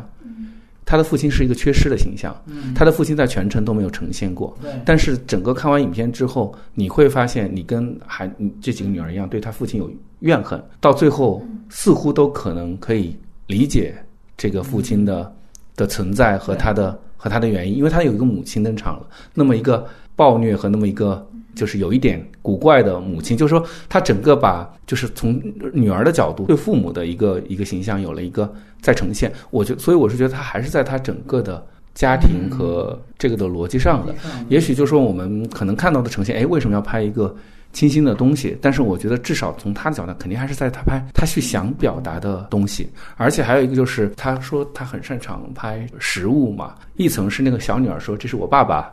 呃，就做给我的做的我的东西。大姐说这是我妈唯一会教我做的一道一道菜。但是也有她那个二女儿选择是。这是那个食堂里给我做的一一个菜吧，就是说他每个人都有自己的用食物来讲述了他们就是血缘这一层的东西和和选择个人选择的这一层东西，就是这是我自己去看这个故事的一个一个维度啊。就是对我来说，我觉得这个片子它可能要完成它的目的，它也完成到了，而且表象给到你的确实是很多人很喜欢那一层，赏心悦目的那一层，它也有，所以我觉得这个戏的。创新在他个人来讲，创新度和完成度都挺不错的。我我自己是这么看这个作品的。呃，我觉得完成度确实是不错的，但是就创新度，因为我想到一个问题，就是你刚才提到了父亲他作为一个缺席存在嘛，其实他在之前《花之舞者》也是这样，而且后来《比海更深》也是这样。你看阿布宽的父亲也是从就一开始就死了嘛，他们是因为筹备葬礼才聚在一块儿的。在世之愈合的这个维度下，他确实会作为一个，就是说我上来先死一人，完了这个人就作为幽灵一样去整个影响后面的活着的人的一生，恨不得就幻之光。切野中信虽然是开始出来了，不中间死了，完了后边也影响那女的，对吧？他其实一直要做这个事情。然后呢，你你说关于就是说长女呃乳母这件事情，因为我其实在想的是这个片子我，我的理解是它是是不是对于无人知晓的一种和解，就是因为无人知晓是我们说长子如父。对吧？那就是刘乐有米，他因为母亲老不在，那我只能一个人来扛事儿，整个家子我得操办。那其实他的这个组成实际上跟呃这个《海街日记》是很像的。然后其实父辈都是有逃不掉的这种失职啊，就毫无疑问，你们干嘛去了？完了不得不最后形成这样一个家庭。但是呢，在无人知晓早期的时候，他其实就是。非常锋利的，这个就是社会问题。你家长你要反思，社会你要反思。我通过这样事情，我就甩给你，孩子都死了，就是这样。然后我记得无人知晓，当时我还没提到的一个细节，我觉得最后还是挺符号的吧，挺狠的，就是他们一定要把那个死了那个孩子去埋在了那个羽田机场的那个跑道旁边，然后然后他在埋的时候不断给那个飞机腾起飞的镜头，就好像在说，就是你日本的经济腾飞是在靠穷人的白骨的奠基，就是他有其实他是有这种表达，我我感觉他最后是。就非常强烈的那种社会批判，但是到《海街日记》，你感觉他组了同样的一个故事，也是母亲原来不靠谱，因为好像男人把我甩了，都是男人的错，完了之后我就可以不管孩子了。但是到最后，四个四美跟母亲，尤其是长女跟母亲，她有一个和解。那所以我也有的时候我会去想，就是也许这个和解是。事实愈合，他在看待同一件事情，他的心心境，他当了哈父亲，他自己对他有一个补偿，他有一个体悟的改变。但是从另外一方面呢，我们看他电影又没有像他就是感悟的时间这么长。我有的时候会觉得，这是不是就是一种人到老年之后的一种自然而然的那种所有事情都看得风轻云淡？但是最终，有的时候作者电影，我们讨论作者。有的时候也会陷入到另外一个误区，就是我们去猜想他是怎么想的，但是最终我们看到的是电影。我就看到这个电影，它在社会性上，或者它在这个表达的上面，它最后就形成了一种，就是啊，大你好我好大家好，就是那当然就不如原来它的那种锋利感的东西在，因为那个东西。对社会，对于各方面，它是更有价值的。所以从这方面，我觉得也确实是一点。因为我这次也是故意重看了一下，我也确实没有第一遍看的那么。第一遍看的时候就觉得这《失之愈合》这是要完，因为当时我我是去了戛纳，完了之后。他当时是跟聂隐娘还有山户人那一届嘛，然后你会发现，就是亚洲这几节，他在场刊里那个《海街日记》都倒着数，就是山户人分都挺高。你别看后来咱们这儿怎么着，所以当时就觉得失之愈合是主竞赛，最后什么也没拿着。但是另外一点，我也不得不提，这这个不赖呃失之愈合。但就像你刚才提到最早说高级黑这一点。就是《海街日记》带起来，他是一个流量导演，是在哪儿？就是镰仓这个风貌，它使得很多就是。我记得就咱们说嘉宾里头，就是反派，大家一起聊的，就得有一半的人去镰仓的时候，就得故意的，咱们得留意一下啊。这个就是有轨电车也好，我自己也是了啊。完了，还有海狸食堂里边那个餐厅得去吃。完了，我还遇上有朋友说，我去那天那个台风歇业了，怎么就毁终生了，怎么着的？就是那个片子，它最后形成一种，就是好多人是看镰仓旅游攻略，就说你这必看。这《海街日记》就这通篇就来吧，完了，好多人他是知道长长泽雅美什么的，他从明星的切入口进来，从旅游的切入口进来，他恨不得好多人他不知道 是之和是哪位，对吧？他作为这个东西去看，然后那里面也有一段烟花，就是那个烟花确实，我后来感觉小偷家族他最后拿到了实拍的戏，是不是也对那个是一种对照？因为确实那个烟花拍的就是。美绚烂这样那样的，他当然他作为一个广濑铃那个角色的那么一个好像成人礼一样，那个生命在那个时候就是一个绚烂的表达，那好像也没错。但是确实他这个有一个非常奇观化的东西的展现。然后你关于烟花，其实我又想到另外一个，就是大家记不记得，就《桃姐》里面许鞍华其实也拍了一个不同的烟花角度，他当时是拍那个老人院对面那个墙上，就烟花因为有那个光。他去讲那个烟花的光打下来之后，在那个墙上的一个反射，就他也不是直接拍烟花，他是去拍这个照的这个水泥柱子，也不是什么很难看的一个街角，然后被烟花就照亮了那么几下，就那个你典型看，就包括石之愈合的小偷里，他这种烟花用法就是说白了，这个社会的光能不能照到这个社会的角落？也许照到这儿，它就这么点儿。到小说那儿这么点儿都没有，所以我觉得这个串起来看还是挺有意思的。嗯，我补充两点哈。第一点，我同意你的一个说法是，其实对任何人来讲，看电影，即便我们对一个导演相对熟悉一点，嗯，其实看单部电影的时候也。没有必要把它的前因后果来加加起来，来认为这是理解他、支持他或者什么的一个原因。这是第二，是我们对导演所有的意图，不过也是一种猜测和解读罢了，对吧？就说这是这是两个事情在牵的话。第三个事情是，我觉得从看电影的角度来讲，电影电影是一个沟交流的媒介。我觉得我们今天讨论，如果讨论《小偷家族》，不仅是我们了，很多人都能激起更多丰富的讨论，是因为。它的本身的容量足够强大，每个人可以在这个故事里看到你自己对于生活的那层就是理解。其实我觉得到影评的部分，其实都映射的是你个人的嗯个人的见解，其实跟作品已经保持了一个距离了。这这这这是我最直接的感受啊，就是说一个容量越丰富的东西，它有可能让不同人看到的不同的层面会更多。如果是这样来讲的话，我只是觉得《海街日记》可能就是简单了一些。然后还有一个你说到的，就是说如果从整个外界的评价系统来讲的话，我确实觉得《海街日记》就是在那个拐点上面，甚至可能说如父如子就是拐点了。《海街日记》《海街日记》就变成了往下在下滑的标准。我觉得《海街日记》在我看来就是，如果他要去向那个地方，他就完成的很好，以至于就像你说的，所有人到了镰仓去那几就要去那几套。今天我们要做一个。审美秀对吧？就是要做一个镰仓风光片，我就能拍的还还不还不错。那就是因为他只能去到那儿，那就就活该你得不到什么奖。那就是你鼓鼓舞士气去做一个小偷家族，那可能就你有重振精神，就你就能得到别人认可。但是也可能真正你这样的在创作这样的历程里面，这样。松懈、紧张，或者是，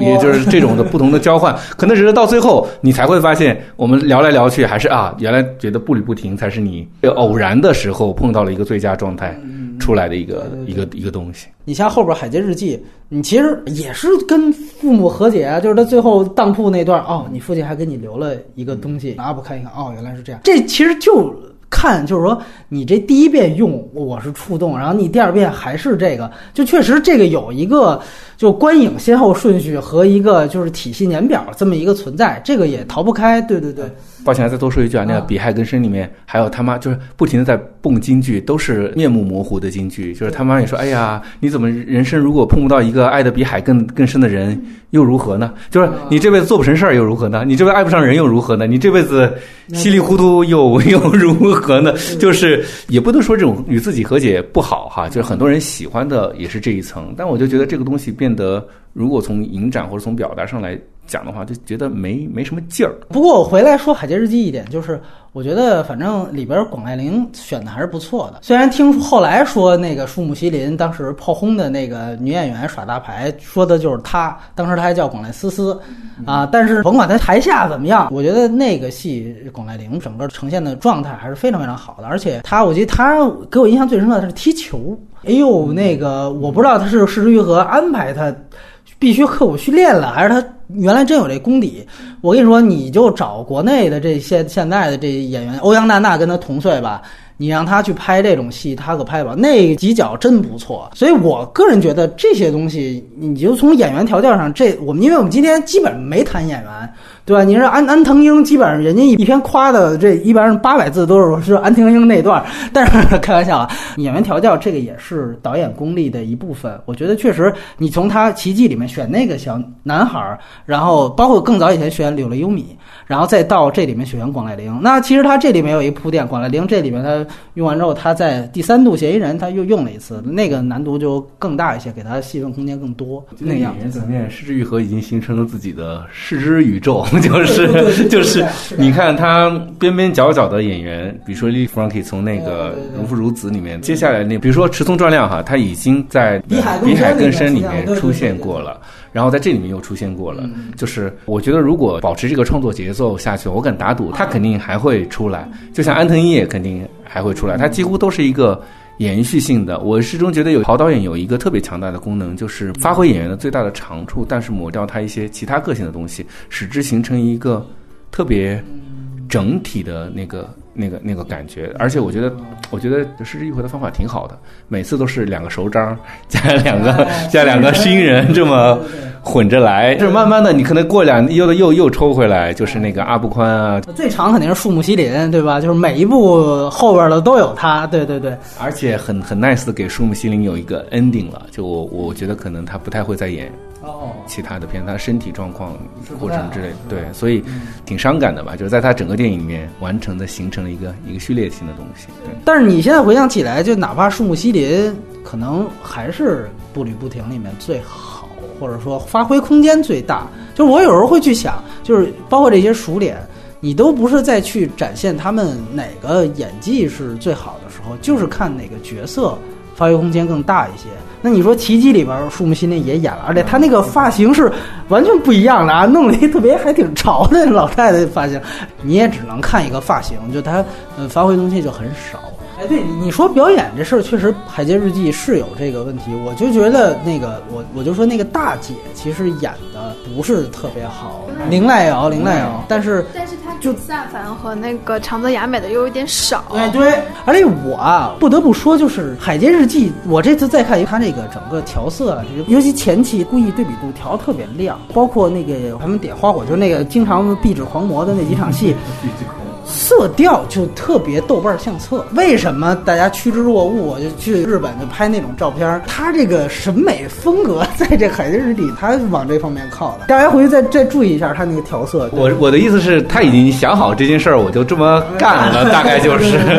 对对对，ins 上可能也差不多啊，就都没好到哪儿去。然后最后呢，他还拍过一个日剧，叫做《回我的家》。我我昨天还就为了做这个节目，我还过了一下第一集，也是。因为你要是把这些全是集中性看，你会觉得他真的也都特别像。他就是阿布宽，完了他父亲病重了，